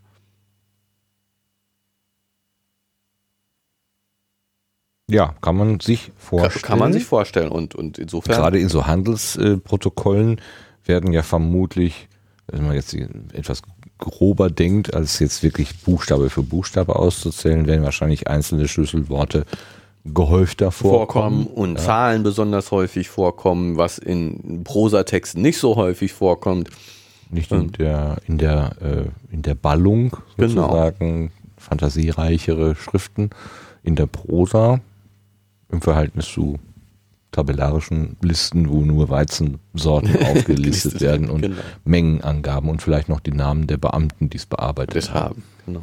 So, aber und ich finde das aber total spannend, dass man, dass man auch schon so bei so wenigen mit diesen Statistiken, mh, die darauf anwendet und ja gut, müsste jetzt im man müsste jetzt im Original gucken, um zu äh, gucken, wie, wie valide sozusagen die Statistik ist, wie, wie, ähm, wie viel man aus diesen 2900 äh, kurzen Texten rausholen kann in dem Sinne. Aber ähm, dass man da nach solchen Hinweisen guckt, finde ich schon, ja. Ich gut. Ja, es ist ja, nee, im Grunde ist es ja äh, ganz ähnlich, ähm, ich habe immer diese Enigma im, im, im Kopf, im Zweiten Weltkrieg, diese Verschlüsselungsmaschine, Mhm. die unter anderem auch in Paderborn ausgestellt wird und ähm, auch die Entschlüsselung, die da äh, getrieben wurde. Ähm, ich weiß jetzt nicht mehr genau, was der Trick gewesen ist. Ähm, es hatte irgendwas mit Wetterberichten zu tun, glaube ich, die regelmäßig verschickt worden sind. Und dann konnte man sozusagen genau aus dieser Regelmäßigkeit schließen. Genau, da, äh, da gab es irgendwie so einen Ansatz, Ansatzpunkt, wo man gesagt hat, okay, äh, die- Struktur und es gab irgendwie auch eine, äh, eine Aussage, dass ein Buchstabe folgte nie auf einem anderen. Also das war so, so, also diese Enigma war ja so im Prinzip eine Schreibmaschine mit dazwischen geschalteten Das Walzen sind, genau, äh, die äh, man vorne auf den Knopf gedrückt hat, dann sprach, dann kam hinten ein Buchstabe heraus Ja. äh, und dieser war dann das, das, ähm, das, das zu kodierende. Oder das kodierte. Kodierte, genau, Genau. Äh, das Krypt Chiffrat, so, das Chiffrat. So. Okay. Und äh, es gab irgendeine Kombination, die gab es nicht. Mhm. Also äh, irgendwas war ausgeschlossen aus technischen Gründen. Und das zusammen mit diesen Wetterhinweisen, äh, ähm, die jeden Tag auf gleiche Art und Weise äh, zwar verschlüsselt, aber von der Struktur her gleich Mhm. äh, verschickt worden sind. Ich glaube, das waren die beiden Ansatzpunkte, wo man dann Ja, quasi man dann aus so- diesem Buchstabensalat hinterher dann doch Wieder was rausholen rausrechnen konnte. konnte. Man wusste, man wusste sozusagen, die, jetzt kommt der Wetterbericht. Mhm. Da wird das und das drin vorkommen, auf jeden Fall, oder wahrscheinlich. Und ja, sowas wie äh, Wind, West, 8 oder irgendwie sowas. Genau. Ne? So, und das war dann War eine- die- stand, stand eben, äh, Wind kam dann jedes Mal genau an dieser Stelle vor. würde ich jetzt mal so aus der Oder Erinnerung. ziemlich genau an Ja. dieser Stelle vor. Ja, ja, genau, kann ich, ja, ja. Und da haben die dann angesetzt. Und letztendlich haben die dann ähm, alle Kombinationen äh, durchgerechnet, solange bis irgendwas Sinnvolles herausgekommen ist, mit, mit irgendwelchen äh, Rotationsmaschinen, die sie äh, da erfunden haben. Zu, das habe ich aber nicht mehr ganz durchdrungen. ja, Muss ich gestehen, das habe ich nicht ganz verstanden, wie das äh, sie die Auflösung gewesen ist. Aber allein die Tatsache, dass man das geschafft hat, sagt mir, dass man an, dass man eigentlich jeden Code knacken kann. Also letztendlich auch die Indus- Indus-Sprache hier. Ja, man muss natürlich genügend äh, Text zur Verfügung haben. Also das ist, das ist sozusagen ja eine Voraussetzung fürs Codeknacken. Ja, okay. Ähm, also es gibt ja äh, der, den unknackbaren Code. Äh, sozusagen theoretisch, äh, wenn ich einen Einmalschlüssel verwende, der die gleiche Länge hat wie mein Text, dann ist das, was ich da habe, unknackbar. Genau, wenn jetzt hier unsere schöne Buchstabenkombination, was war DSC 81Q, nee, DQ6, Ich esse jetzt gleich auf. Huh, Entschuldigung. wenn das jetzt Gerrit heißen würde, Dann wäre, also wie sollte man darauf kommen? Das hätte ja Genau. auch, äh, was weiß ich, Gummibärchen heißen können, oder? Matt. Also wenn die Anzahl jetzt stimmen würde und Ja. Gerrit und Gummibärchen die gleichen Anzahlen hätte. Oder ja, oder für- mit Leerzeichen aufgefüllt wäre. Genau, so. Man muss ja auch die Glanzzahlen unterschiedlich machen, wenn man geschickt ist. Aber wie auch immer, ähm, Da hätte man keine Chance. da hätte man keine Chance. Also man braucht ne? irgendeinen Referenz, äh, Ja, aber man, muss, ähm, gut, es ist ja jetzt, es geht hier ja jetzt gar nicht um was Verschlüsseltes. Also insofern ist die Dekodierung ein bisschen was anderes als die Dekodierung eines Schlüssel, ein- eines verschlüsselten Textes. Ähm, Mir kommt das schon so ein bisschen so vor. Also, wie will ich denn wissen, äh, was, was mit einem Symbol äh, gemeint ist? Es ist ja, also, ähm, es, also statt einer, einer lesbaren Botschaft bekomme ich ein Symbol dahin. Und ich versuche auf rückwirkend aus herauszukriegen, was äh, das Symbol für einen Inhalt trägt. Letztendlich ist doch, wenn ich ein Chiffrat bekomme, stehen da auch lauter Symbole und ich muss aus diesen Symbolen irgendwie rauskriegen, was das für einen Inhalt trägt. Ja, aber also normaler, nee, nee, weil äh, äh, bei der Dechiffrierung eines chiffrierten Textes ähm, muss ich von der Böswilligkeit des Chiffrierers ausgehen, dass er es mir möglichst schwer macht. Ähm, hier kann ich jetzt zum Beispiel voraussetzen, das gleiche Zeichen, gleiche, Be äh, gleiche Bedeutung haben. Ja, an den meisten Stellen. okay, mhm. So, ne? Also klar, es gibt sowas wie Teekesselchen, äh, gleiche Worte können unterschiedliche Bedeutungen haben, aber derjenige, der es schreibt, macht es jetzt nicht absichtlich böse für mich. Ja, gut. Und, Und nicht auf jedem äh, Siegel anders. Genau, ne, so. Oder, ja, ne, ne, also insofern, ich finde schon, dass das, andererseits habe ich viel weniger Ansatzpunkte, ähm, die, die, sozusagen, ich habe im Gegensatz zur, zur, zur Chiffrierung einer, eines Textes ähm, nicht den Ansatzpunkt, dass irgendwie eine Chiffriermechanik dahinter steht. Mhm. Also jetzt bei der Enigma ähm,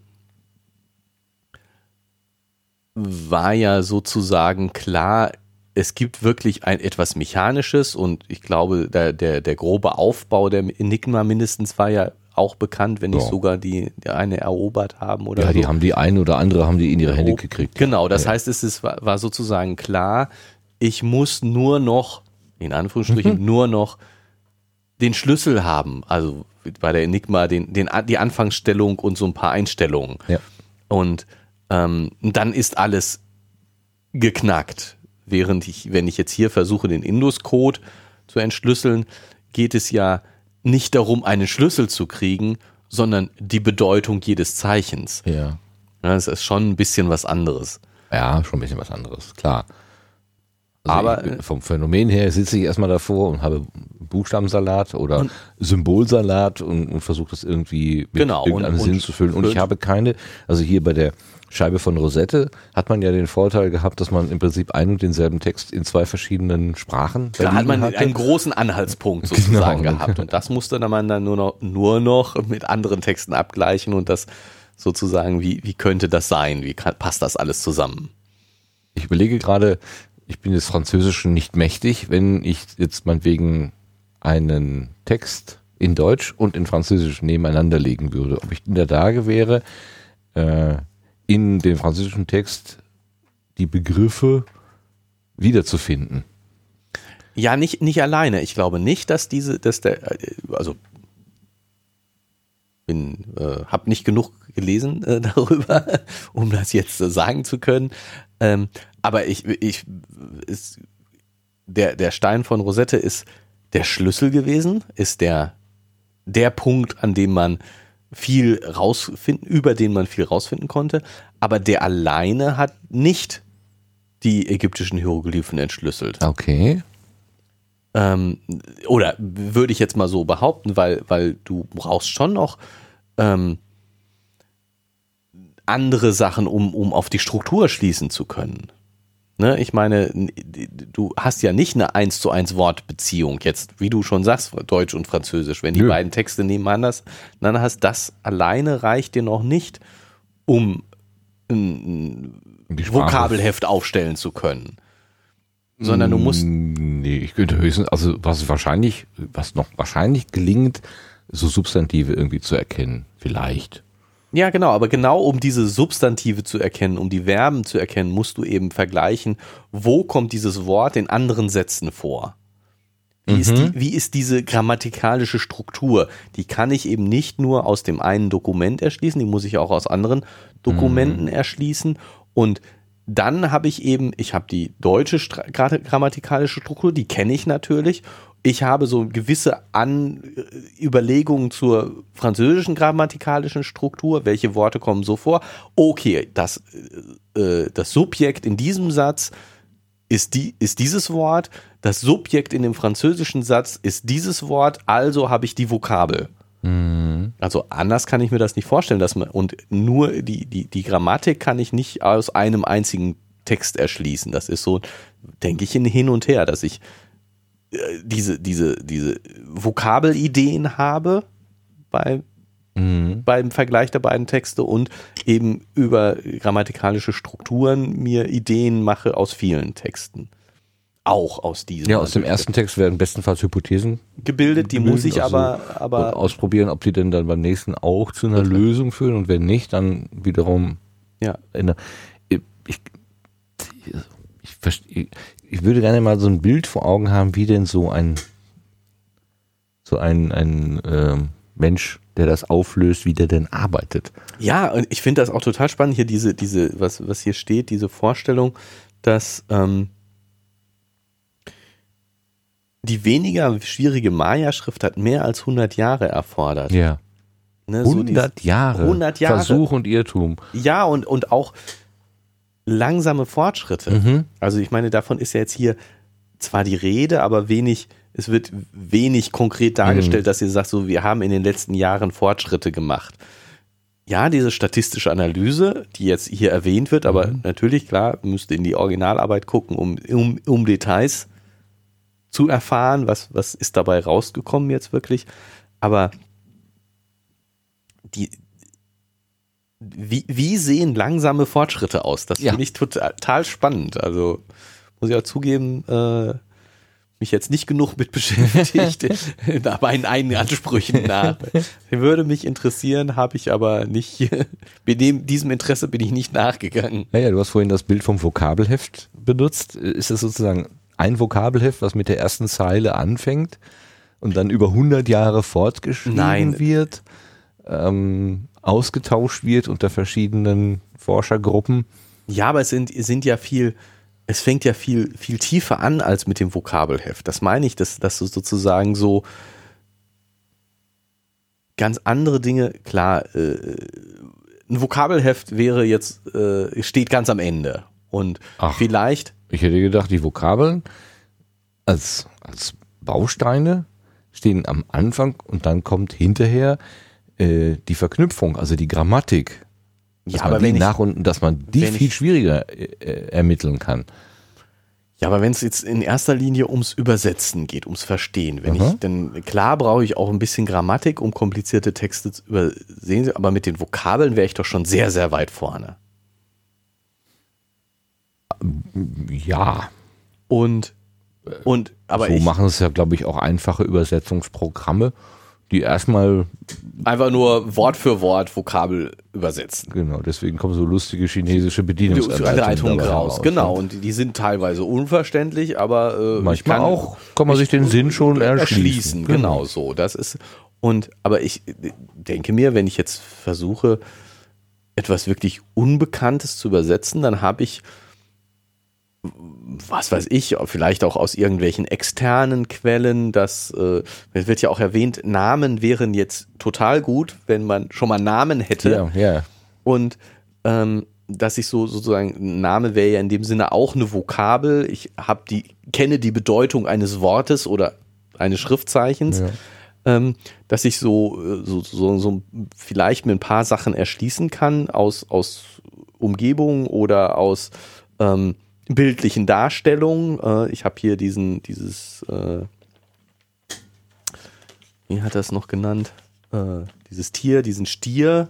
Mhm. Ähm, da kann ich ja anfangen zu raten, was könnte die Bedeutung dieses Stiers sein. Sieht aus wie ein Einhorn, ne? Nicht ein Ja. Horn? Ein Einhorn. Tatsächlich, der hat vorne ein Horn auf dem Kopf. Ja, Und gar nicht mal so kurz. gar nicht mal so kurz. Aber wie auch, Das ist doch nicht zu fassen. Ist mir gar nicht aufgefallen vorher. oder dieser Kelch, der da unten Ja. jetzt abgebildet ist, dann kann ich natürlich raten, der Kelch hat vielleicht was mit Kelch zu tun, ne, so. Ähm, Es könnte aber auch ein Schiff von vorne sein. Ne? Ist ja so ein, wie so ein Segel da drüber gebaut. Mit Kiel? mit Kiel. Ja, aber dann müsste es immer zusammen vorkommen. Richtig. Aber, also. Deswegen fangen wir schon an, genau. Ne, Ne? also- Dann, wir- aber das wäre dann sowas wie eine statistische Analyse. Kommt immer zusammen, vor. Genau. Und, und auch, ich kann natürlich, wenn ich so bildliche Darstellungen habe, kann ich so ein bisschen anfangen zu raten. Ja. Und, und das, das, dieses, dieses Raten ähm, kann ich immer weiter spezifizieren und, und kann Ergebnisse zusammenführen, während die ja doch deutlich abstrakten Symbole hier oben, ähm, da muss ich dann langsam, dem muss ich mich langsam nähern. Mhm. Also das erste Oder- eine oder Raute mit einem inneren, tja, mit zwei Strichen, die nochmal so eine Art äh, Viereck abteilen. Dann einfach zwei Striche, die wie so ein Apostroph äh, aussehen. Also, wenn ich da so flüchtig drauf gucke und mir die, äh, diese äh, mesopotamische Keilschrift, also diesen, die Anmutung, so das mhm. Gefühl, man guckt da so drauf und ja, pff, sagt mir nichts. Jetzt mit dem Wissen, dass man dieses mesopotamische aber entschlüsselt hat, mhm. gucke ich da jetzt mit relativer Lässigkeit drauf und so, ja, kriegen die auch noch raus. ja, ne? Das hinterlässt so einen positiven Eindruck. Ja. Der Gedanke, dass, jetzt, dass, dass man da so gar keine Ahnung hat, was das jetzt sein soll. Schon es komisch. gibt doch noch so einen, gibt doch so einen historischen oder so einen, so einen, so einen populistischen, so ein populistisches Buch. Ähm, das ist voller Zeichnungen und auch Schriften und keiner kann das interpretieren. Auch so ein ganz berühmtes Ding wo man schon vermutet, das ist einfach nur ein Kunstwerk. Also jemand hat da irgendwie beliebig äh, Symbole aneinandergereiht, ja. ohne diesen Bedeutung. Äh, ohne Bedeutung. Deswegen findet man auch keine bei der äh, Entropieanalyse irgendwas, was besonders hervorsteht, sondern es ja. ist wahrscheinlich rein zufällig. Ja, aber Menschen tun sich schwer darin, Dinge rein zufällig zu Ja, Zufall herzustellen, yes. künstlich herzustellen, ist schwierig. ist schwierig. Da kann man besser Nudeln auf den Teller schütteln. Schön, ja, ja, das klar. Ist, das ist äh, also deutlich das, einfacher. Das ist relativ simpel hier, diese, dieser Zufallsmechanismus. Wobei natürlich sicherstellen muss, dass man auch alle Buchstaben dabei hat. Naja, für ein Passwort wird es reichen. Ja, Du hast übrigens dein Passwort gerade wieder verschüttelt. Ui, verdammt. Ich habe es fotografiert. Vielleicht hilft das. ich habe mein Passwort verschüttelt. Ja, was, was sagt uns das jetzt alles? Ich muss mal eben die Nase putzen. Moment. Das kannst du doch nicht machen, wenn ich gleichzeitig husten muss. Das gibt Löcke, ein, eine Lücke im Podcast. Das ist das ähm, Rotkreuzloch. So. Ah. Ja, was sagt uns das? Es gibt noch viel zu tun. Noch viele Rätsel. Jetzt Rätsel Hannes und äh, die Vergangenheit ist uns ein Buch mit sieben, Siegel, sieben Siegeln. mit sieben Siegeln. Auf, und jedes dieser Siegel ist äh, un, un, unklar beschriftet. Ein bisschen schade ist ja tatsächlich die Tatsache, dass man an die Zeugnisse, die man vielleicht noch finden könnte, die man sehr gut gebrauchen könnte, aus politischen Gründen nicht rankommt. Ja. Das ist ja eigentlich so ein. Das ist wirklich schade, ne? Das, das denkt man auch, war, war also. Jetzt so aus der Perspektive des Lesers, ne, und wo man so ein bisschen so mitgeht, ähm, denkt man, oh, wie schade, dass man nicht rankommt. Wenn man manchmal bei, ähm, gerade so in, in Köln, wenn da irgendwelche Häuser gebaut werden, Ausschachtungen gemacht werden und man trifft dann auf äh, Reste der römischen Besiedlung da. Ja. Ähm, da zuckt, zucken man manchmal die Leute nur noch müde mit den Schultern und sagen, ach, wieder so ein Kram. So, ne? Die Archäologen die sind immer vollständig aus dem Häuschen, also noch irgendwie irgendwas noch finden können und das ist aber jetzt so schon so ein bisschen so abgehangene äh, äh, Erkenntnis, ja, die Römer waren da, gut. Ja, die haben da so und so gelebt. Ja, gut. Die haben da irgendwelche Badehäuser gebaut. Ja, okay. Haben wir auch schon x-mal, ja. Mhm. Ähm, also die, die, die, die Besonderheit ist da so nicht mehr da eigentlich. Aber ich glaube, so ein Archäologe oder eine Archäologin, äh, den blutet echt das Herz, wenn dann jemand sagt, ach egal, hol den Bagger, äh, machen wir platt. Ja, und äh, ich finde, dass man das jetzt gerade an dieser Stelle ähm, auch gut verstehen kann, mhm. Äh, weil ähm, ja, du findest jetzt nichts Spektakuläres mehr. Noch Alles ein, schon mal da. Noch ein Haus und noch ein Bade. Ja, aber hier zum Beispiel, mein Gefühl sagt mir, mit diesen 2900 kurzen Texten sind die statistischen Analysen schwierig, mhm. knapp. Wenn man 29.000 hätte, sehe das viel besser aus. Aber ich meine, das 29.000 und erste ist beileibe nicht mehr spektakulär. Mhm. Nein, auch mhm. das 2900 erste ist nicht mehr spektakulär, mhm. ist nur einfach noch so ein kurzes Textelchen. Und, und trotzdem hilft es der Forschung weiter. Und ähm, das, ja, irgendwo dieses Spektakuläre ist eben für die Forschung gar nicht so wichtig. bin ich ja sowieso immer so antispektakulär. Fortschritte sind häufig klein. Und kommen unspektakulär daher. Kommen und unspektakulär und in der Summe ergibt sich dann was, was, mhm. was langsam groß wird. Und ja, die Maya-Entzifferung in den 100, in, in 100 Jahren, da hat es bestimmt ein paar wenige spektakuläre Durchbrüche gegeben, so größere Schritte. Ja, aber, ja aber es hat auch bestimmt ganz viel einfach Arbeit mhm. gegeben, unspektakuläre Arbeit. Und die hat es auch vorangebracht. Und insofern, ja, und eben überhaupt, ich meine, die, diese, diese, diese Indus-Kultur hört sich mit ihrem Kloß total spannend an und es ist schon 4000 Jahre alt und jetzt wegen ja so kurzfristiger aktueller Sachen kann man nicht dahin und kann man nicht gucken und können interessierte Leute sich nicht darum kümmern. Ich meine, man muss das ja gar nicht, sicherlich muss man jetzt nicht sagen, Archäologie ist so, boah, wie wichtig und ganz toll und super und wir müssen alle unsere äh, aktuellen Probleme vergessen, weil äh, äh Archäologie so wichtig ist. Das find, ist bestimmt nicht so. Lassen Sie mich durch, ich bin Archäologe. genau, ne, ist bestimmt nicht so. Aber ähm,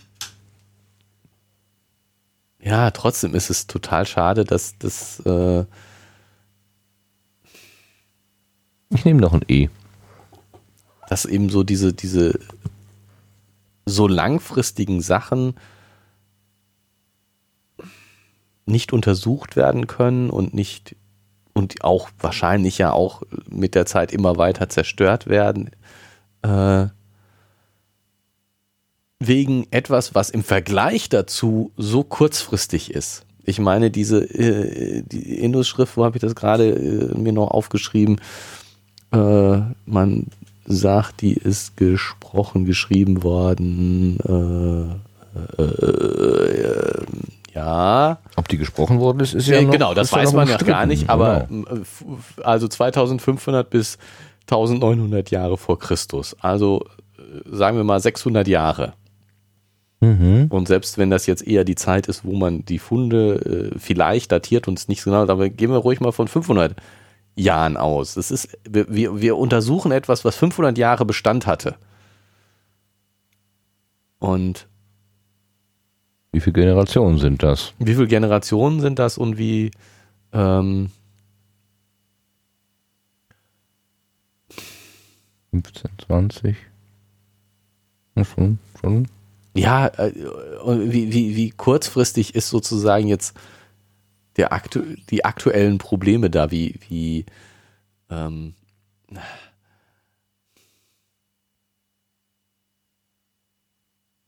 naja.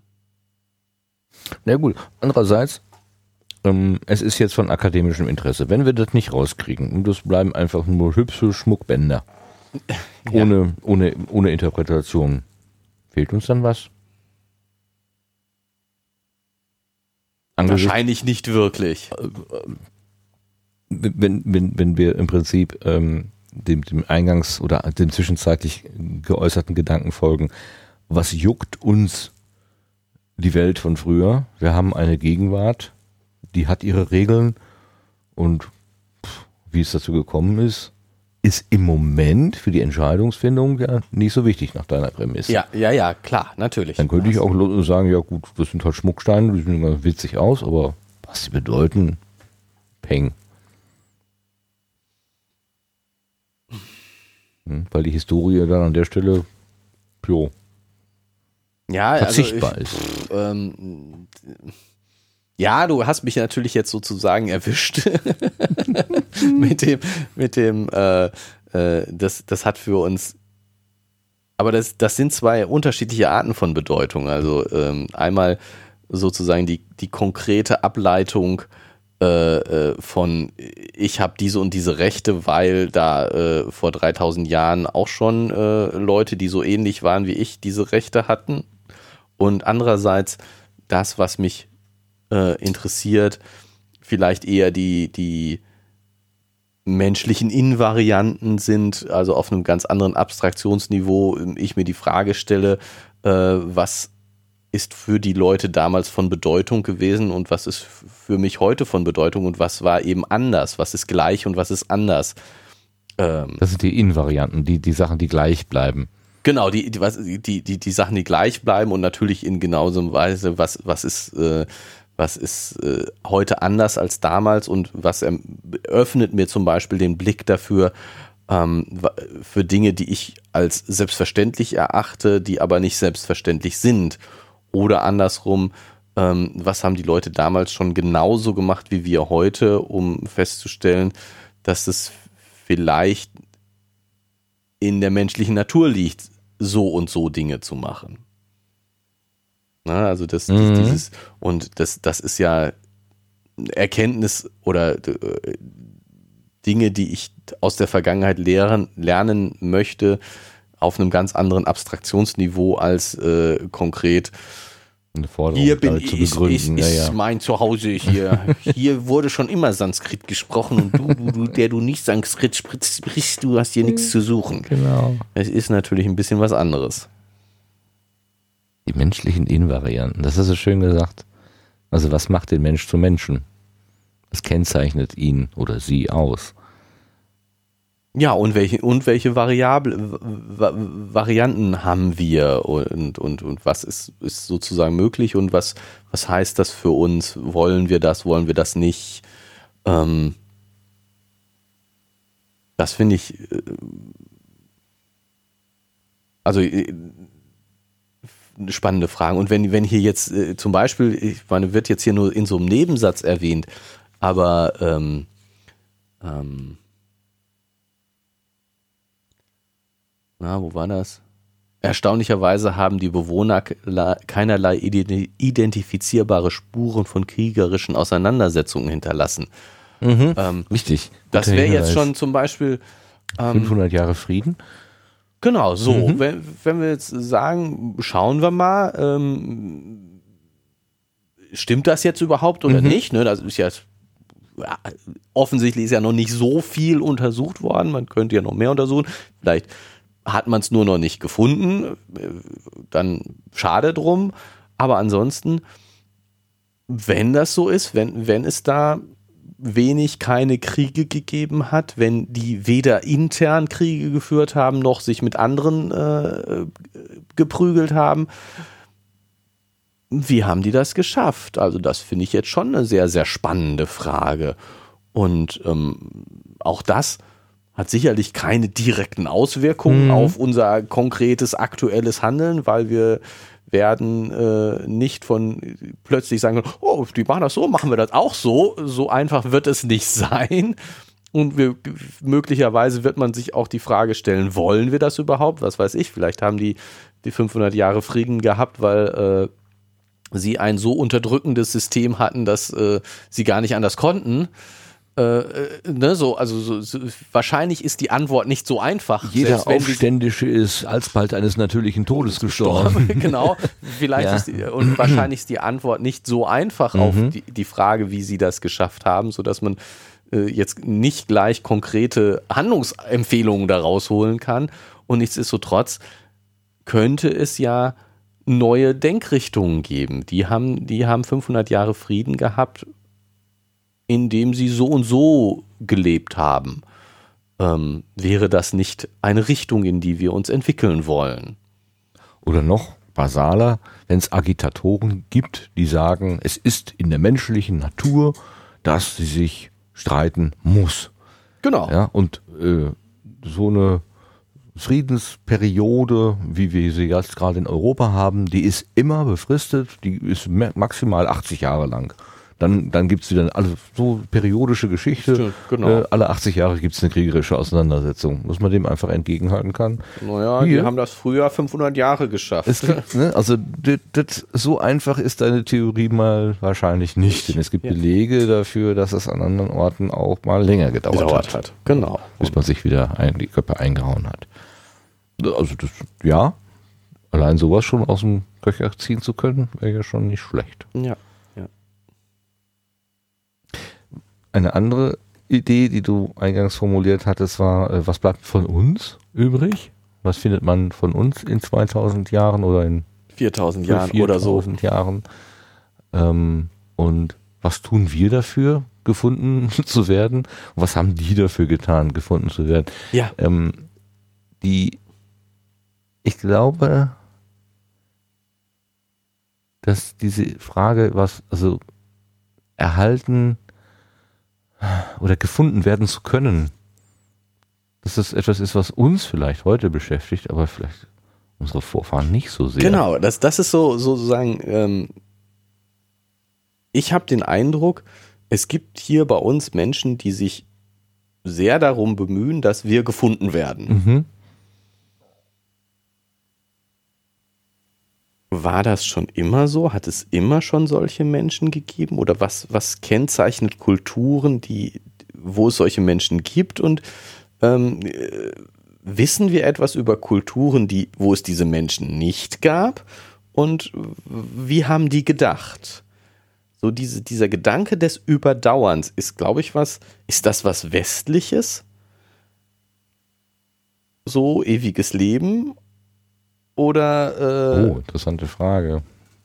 oder ist das schon eher doch allgemeiner menschlich? Das wäre schon so eine, finde ich, spannende Frage. Und da, da eben auch die, die, die Frage, ähm, wie sieht es bei alten Kulturen aus? Ich meine, meine Hypothese, die haben sich nicht darum bemüht zu überdauern hier, diese Indus. äh, Kultur, das ist ja jetzt nur eine, nur eine steile Hypothese, die aus Unwissenheit geboren ist. Also Symbolbauten, die länger leben als die Menschen, die sie erschaffen haben. So, oder für die ä- sie ägyptische erschaffen. Pyramiden. ich Genau, meine, das die, ist ja so. Ne, an äh, die denke ich zum Beispiel auch. ja. ähm, aber sind die errichtet worden mit dem Gedanken, dass die Menschen in ein paar tausend Jahren die finden? Oder mit einer anderen Philosophie, weil sie dem Gott, den Göttern, ich weiß gar nicht genau, wie, wie die genauen äh, spirituellen Rahmenbedingungen so gewesen sind. Ähm, das ist also quasi so ein, so ein Nebeneffekt ist, dass man diese Monumente so wuchtig dahingeklotzt hat, ähm, dass sie einfach den, der Witterung, dem, dem, dem, ja, dem der, ja, der Zeit. Es halt einfach Zahn so der gut Zeit. standgehalten haben. Aber es war nicht die Absicht, dass das so lange hält, sondern die Absicht ist gewesen, ähm, In dem Moment monumental zu sein. Genau, in dem Moment. Richtig. Und diese Steintafeln oder was immer man hat, die sind ja auch nicht benutzt worden, wenn man gedacht hat, oh, das ist aber ein prima Speicher, da können unsere Nachfahren in 4000 Nee, genau, das Jahren noch was finden, Also, sondern das- es war einfach das Material der Zeit. Zeit. Genau, das, das meine halt ich bei der, hatte. Keilsch bei der Ja. Keilschrift. Das, die, das, äh, die, die, die, die, viele Sachen, die man da von der Keilschrift gefunden hat, waren ja nicht dafür geschrieben, um zu überdauern, Nö. sondern ja, halt jetzt für Ja.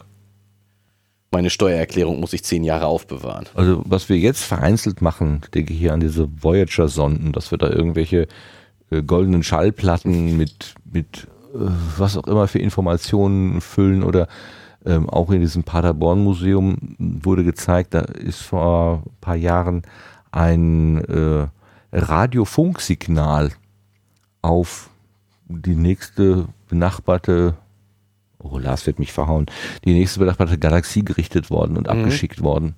Also eine Aussendung, Radio-Aussendung, ähm, ein, ein Code sozusagen in Magnetwellen ähm, oder elektromagnetischen Wellen und man die wird irgendwann da ankommen und falls die jemand da interpretieren kann, dann weiß er, äh, aha, da drüben ist intelligentes Leben. War, Was- was- war, war. war intelligentes Leben, genau.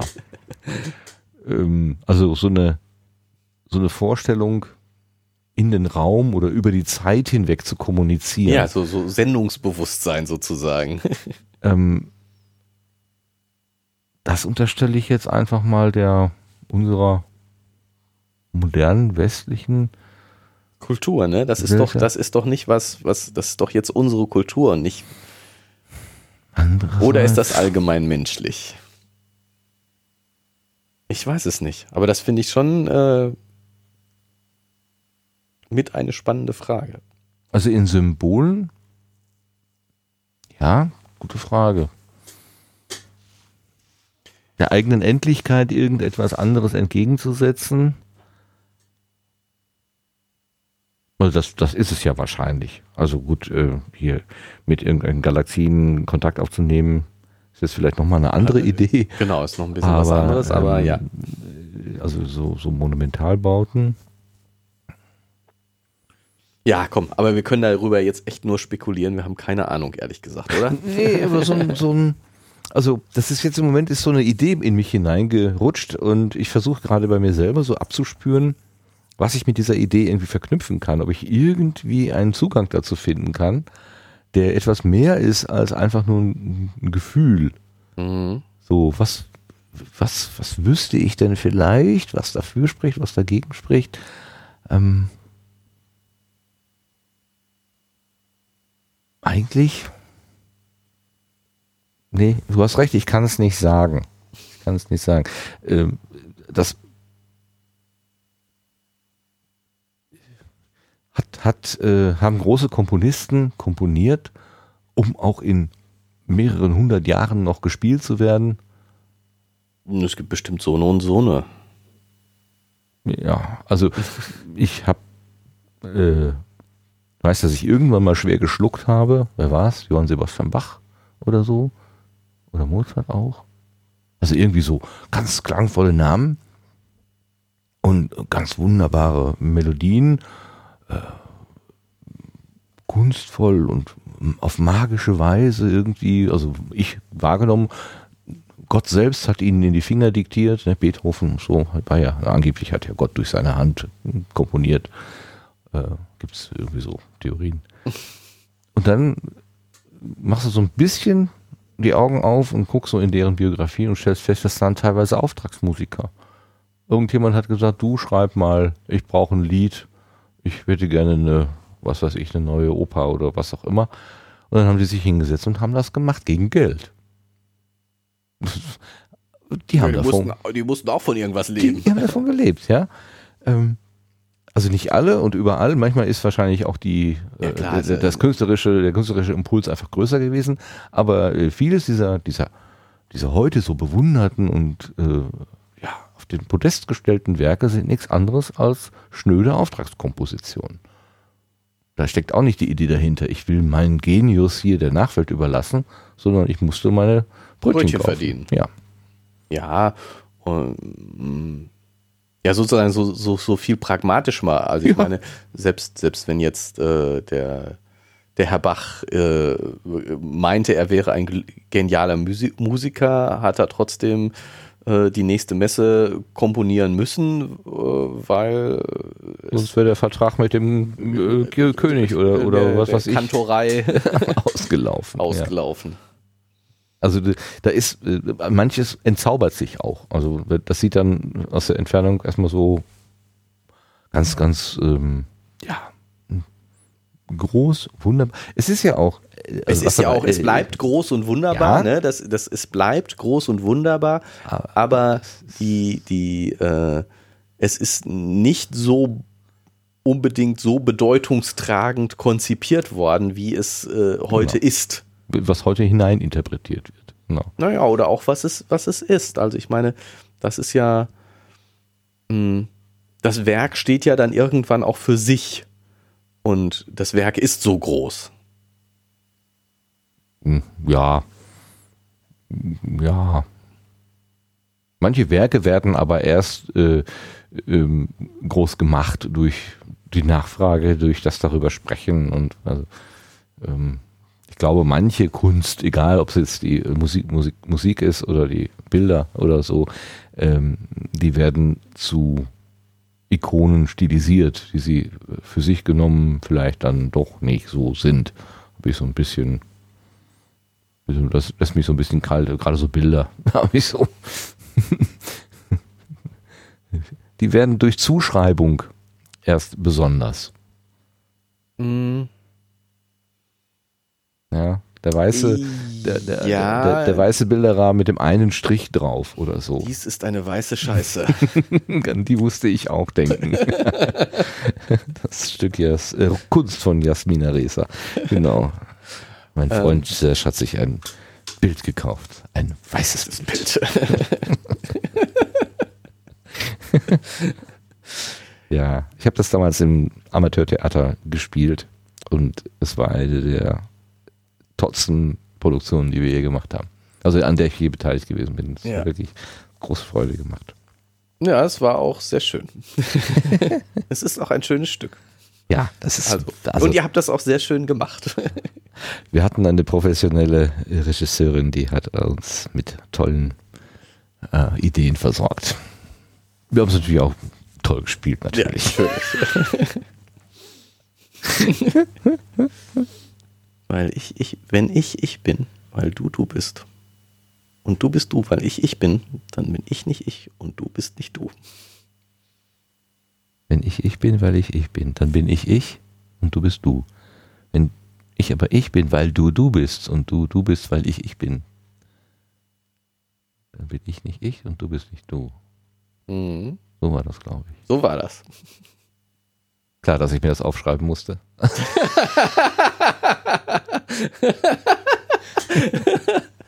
Du kriegst den ganzen Text neu, ne?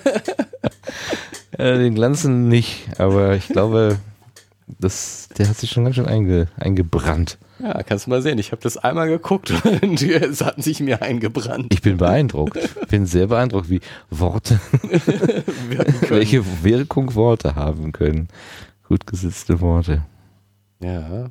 Ich fand vor einiger Zeit mal eine Aufnahme davon. Womit wir wieder hier beim Code sind. wir sind beim Anfang wieder zurück. Ja. Ähm, dass im gut gesetzte Worte können einen Eindruck machen Mhm. und sozusagen mein Gefühl, das mir sagt, das ist doch das, was ich, was ich dauerhaft machen will, was ich in Stein meißeln will. Mhm. und nicht Twitter-Nachrichten. Aber vielleicht sind auch Twitter-Nachrichten das, was ich in Stein meißeln. Also es gibt tatsächlich Menschen, die gesammelte Twitter-Nachrichten in Buchform herausbringen. Es gibt Verlage, die das machen. Die das Internet ausdrucken. Ja, es ist Kurzpoesie, wenn man so ja, will. ja, klar. Also ich meine, das Es gibt meine, Menschen, in- die in- können in 140 Zeichen eine Geschichte erzählen. Ja, Das kann also, man ich meine, schwer das- verstehen, aber es so, geht. So, so Poesie, jetzt wenn ich jetzt, wenn man wirklich Dichtung macht, dann geht es ja auch um, Um dicht sein. um dicht sein. Ja. Und natürlich. Und äh, sicherlich gibt es äh, in den Milliarden von Tweets, die äh, da abgesetzt werden, ein paar Ikonen, Mhm. die, äh, die es wert sind, erhalten zu bleiben. Ja, manchmal bilde ich mir auch ein, ich hätte eine Ikone und muss sie dann mit der Welt teilen. Ja, da ist natürlich viel, viel, viel, viel Ramsch dabei, ist es schon, schon klar. Ähm, aber eben auch ein paar. Ähm, und, und, und wenn es auch jetzt nichts ist, was jetzt für, eine die Ewigkeit, Ewigkeit, oder genau. in Stein gemeißelt, aber vielleicht ein Gedanke, ähm, Der im Moment wirklich sehr bedeutsam und gut auf den Punkt gebracht ist. Also letzte Woche ging ein Tweet rum, der hieß einfach nur Mensch, lächel doch mal. Ja, so banal das ist, er hat mich berührt. Mhm. Und für den Moment innehalten und sagen, ja, hast du recht, lächel ich doch einfach mal. Ja. ja und weiterreichen.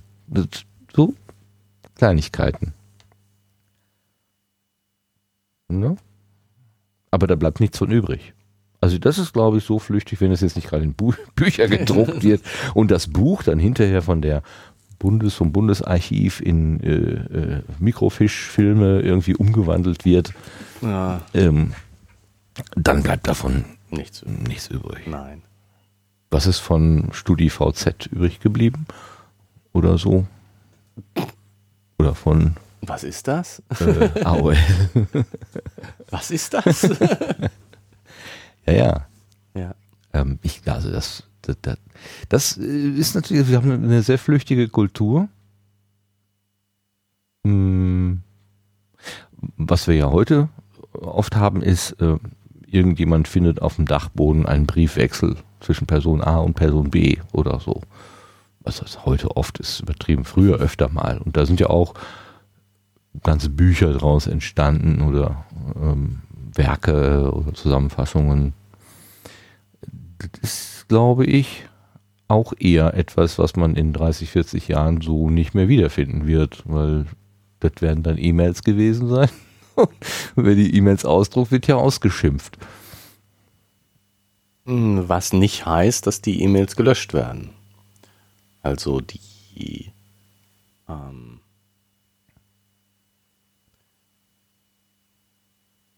die Erhaltung, also die Erhaltung wird, wird anders sein und das, das ist jetzt schon. Ähm Wo ist denn der digitale Dachboden, auf dem man dann sowas findet?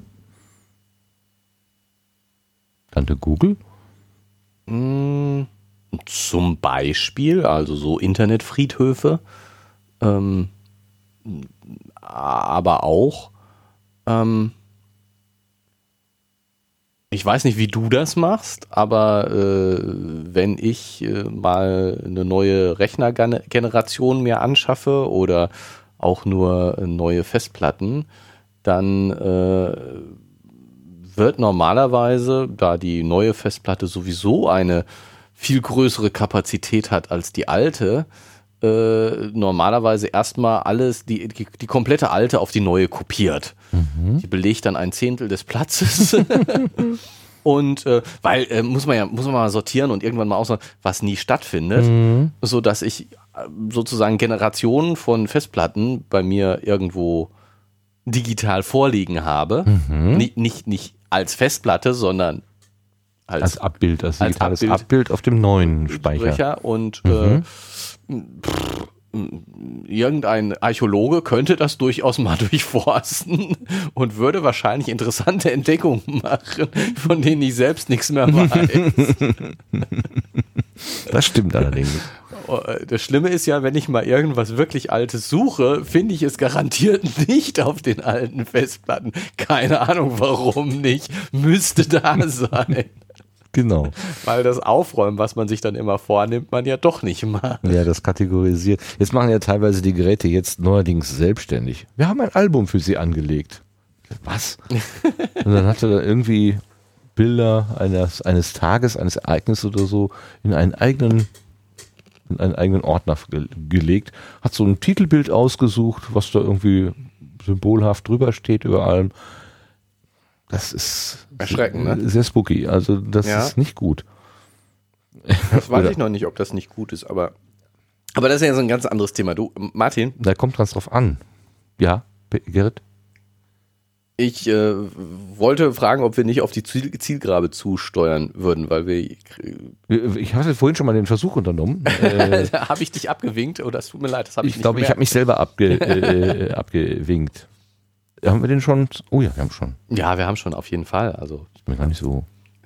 ist dir wieder nicht so lang vorgekommen? Nee, ehrlich. Aber hoffen wir mal, dass den Zuhörern auch nicht so lang ja, das, vorkommt. Das ist wirklich zu hoffen. äh, also, aber, mein Gott, äh, jeder hat ja die Freiheit abzuschalten. Genau. Wann immer es ihm oder ihr. Wir, wir hoffen, wir hoffen, dass es ein paar Leute gerne hören und äh, an die richten wir uns und ja. Ja, äh, an die, an die gehen die Nudelgröße hier. Ähm, ja, also was wir mitnehmen, haben wir jetzt schon mehrfach gesagt. Ja, äh, dass diese, dass diese Induskultur wirklich interessant, interessante Ansätze bietet, dass es schade ist, dass man, äh, dass die Forschung da äh, äh auf Schwierigkeiten stößt, weil aus, aus so unwichtigen Dingen wie kriegerische Auseinandersetzungen. oh. Betroffenen werden nicht sagen, das ist, ist unwichtig. unwichtig. Nein, das war jetzt auch nicht so ähm, Du hast dabei gelächelt, also äh, genau. äh, das äh, ein Smiley gemacht sozusagen, ein ja. Heuli, ein Heuli. Ein Heuli, das ist wirklich, es ist schlimm ähm, und es ist für die Betroffenen viel schlimmer, als es für die Wissenschaftler schlimm ist. Das muss man auch ganz klar sagen. Ähm, aber dass es interessant wäre, mehr über diese Kultur und über diese Schrift rauszufinden, das wäre, kommt mir unglaublich spannend vor. Gucken wir mal. Vielleicht ist ja in ein paar Jahren Weiß die politische Situation anders und wir lesen wieder irgendwas über die Induskultur. Ähm, ich denke mal, Spektrum der Wissenschaft wird berichten. ja, vielen Dank, wir dass wir dann das vorlesen. wieder lesen und vorlesen dürfen. Genau. Du hast es angefangen heute, bringst du es zu Ende? Vielen Dank, lieber Martin. Ich Vielen danke Dank, dir fürs Gerrit. Vorlesen. Ich danke dir fürs Gespräch. Ich danke den Zuhörern fürs Zuhören, die, Die bis- Zuhörerinnen die Zuhörer mit Doppelpunkt Innen- oder ohne. mit langen Unterstrich. Ja, das ist gut. Für das, für das ganze langen Spektrum dazwischen. Für die, das eine Ende und das andere Ende und das ganze Spektrum dazwischen. Diese bildhafte Sprachsymbolik mag mir gefallen. Das ist ein schönes Schlusswort. Tschüss. Bis dann. Tschüss.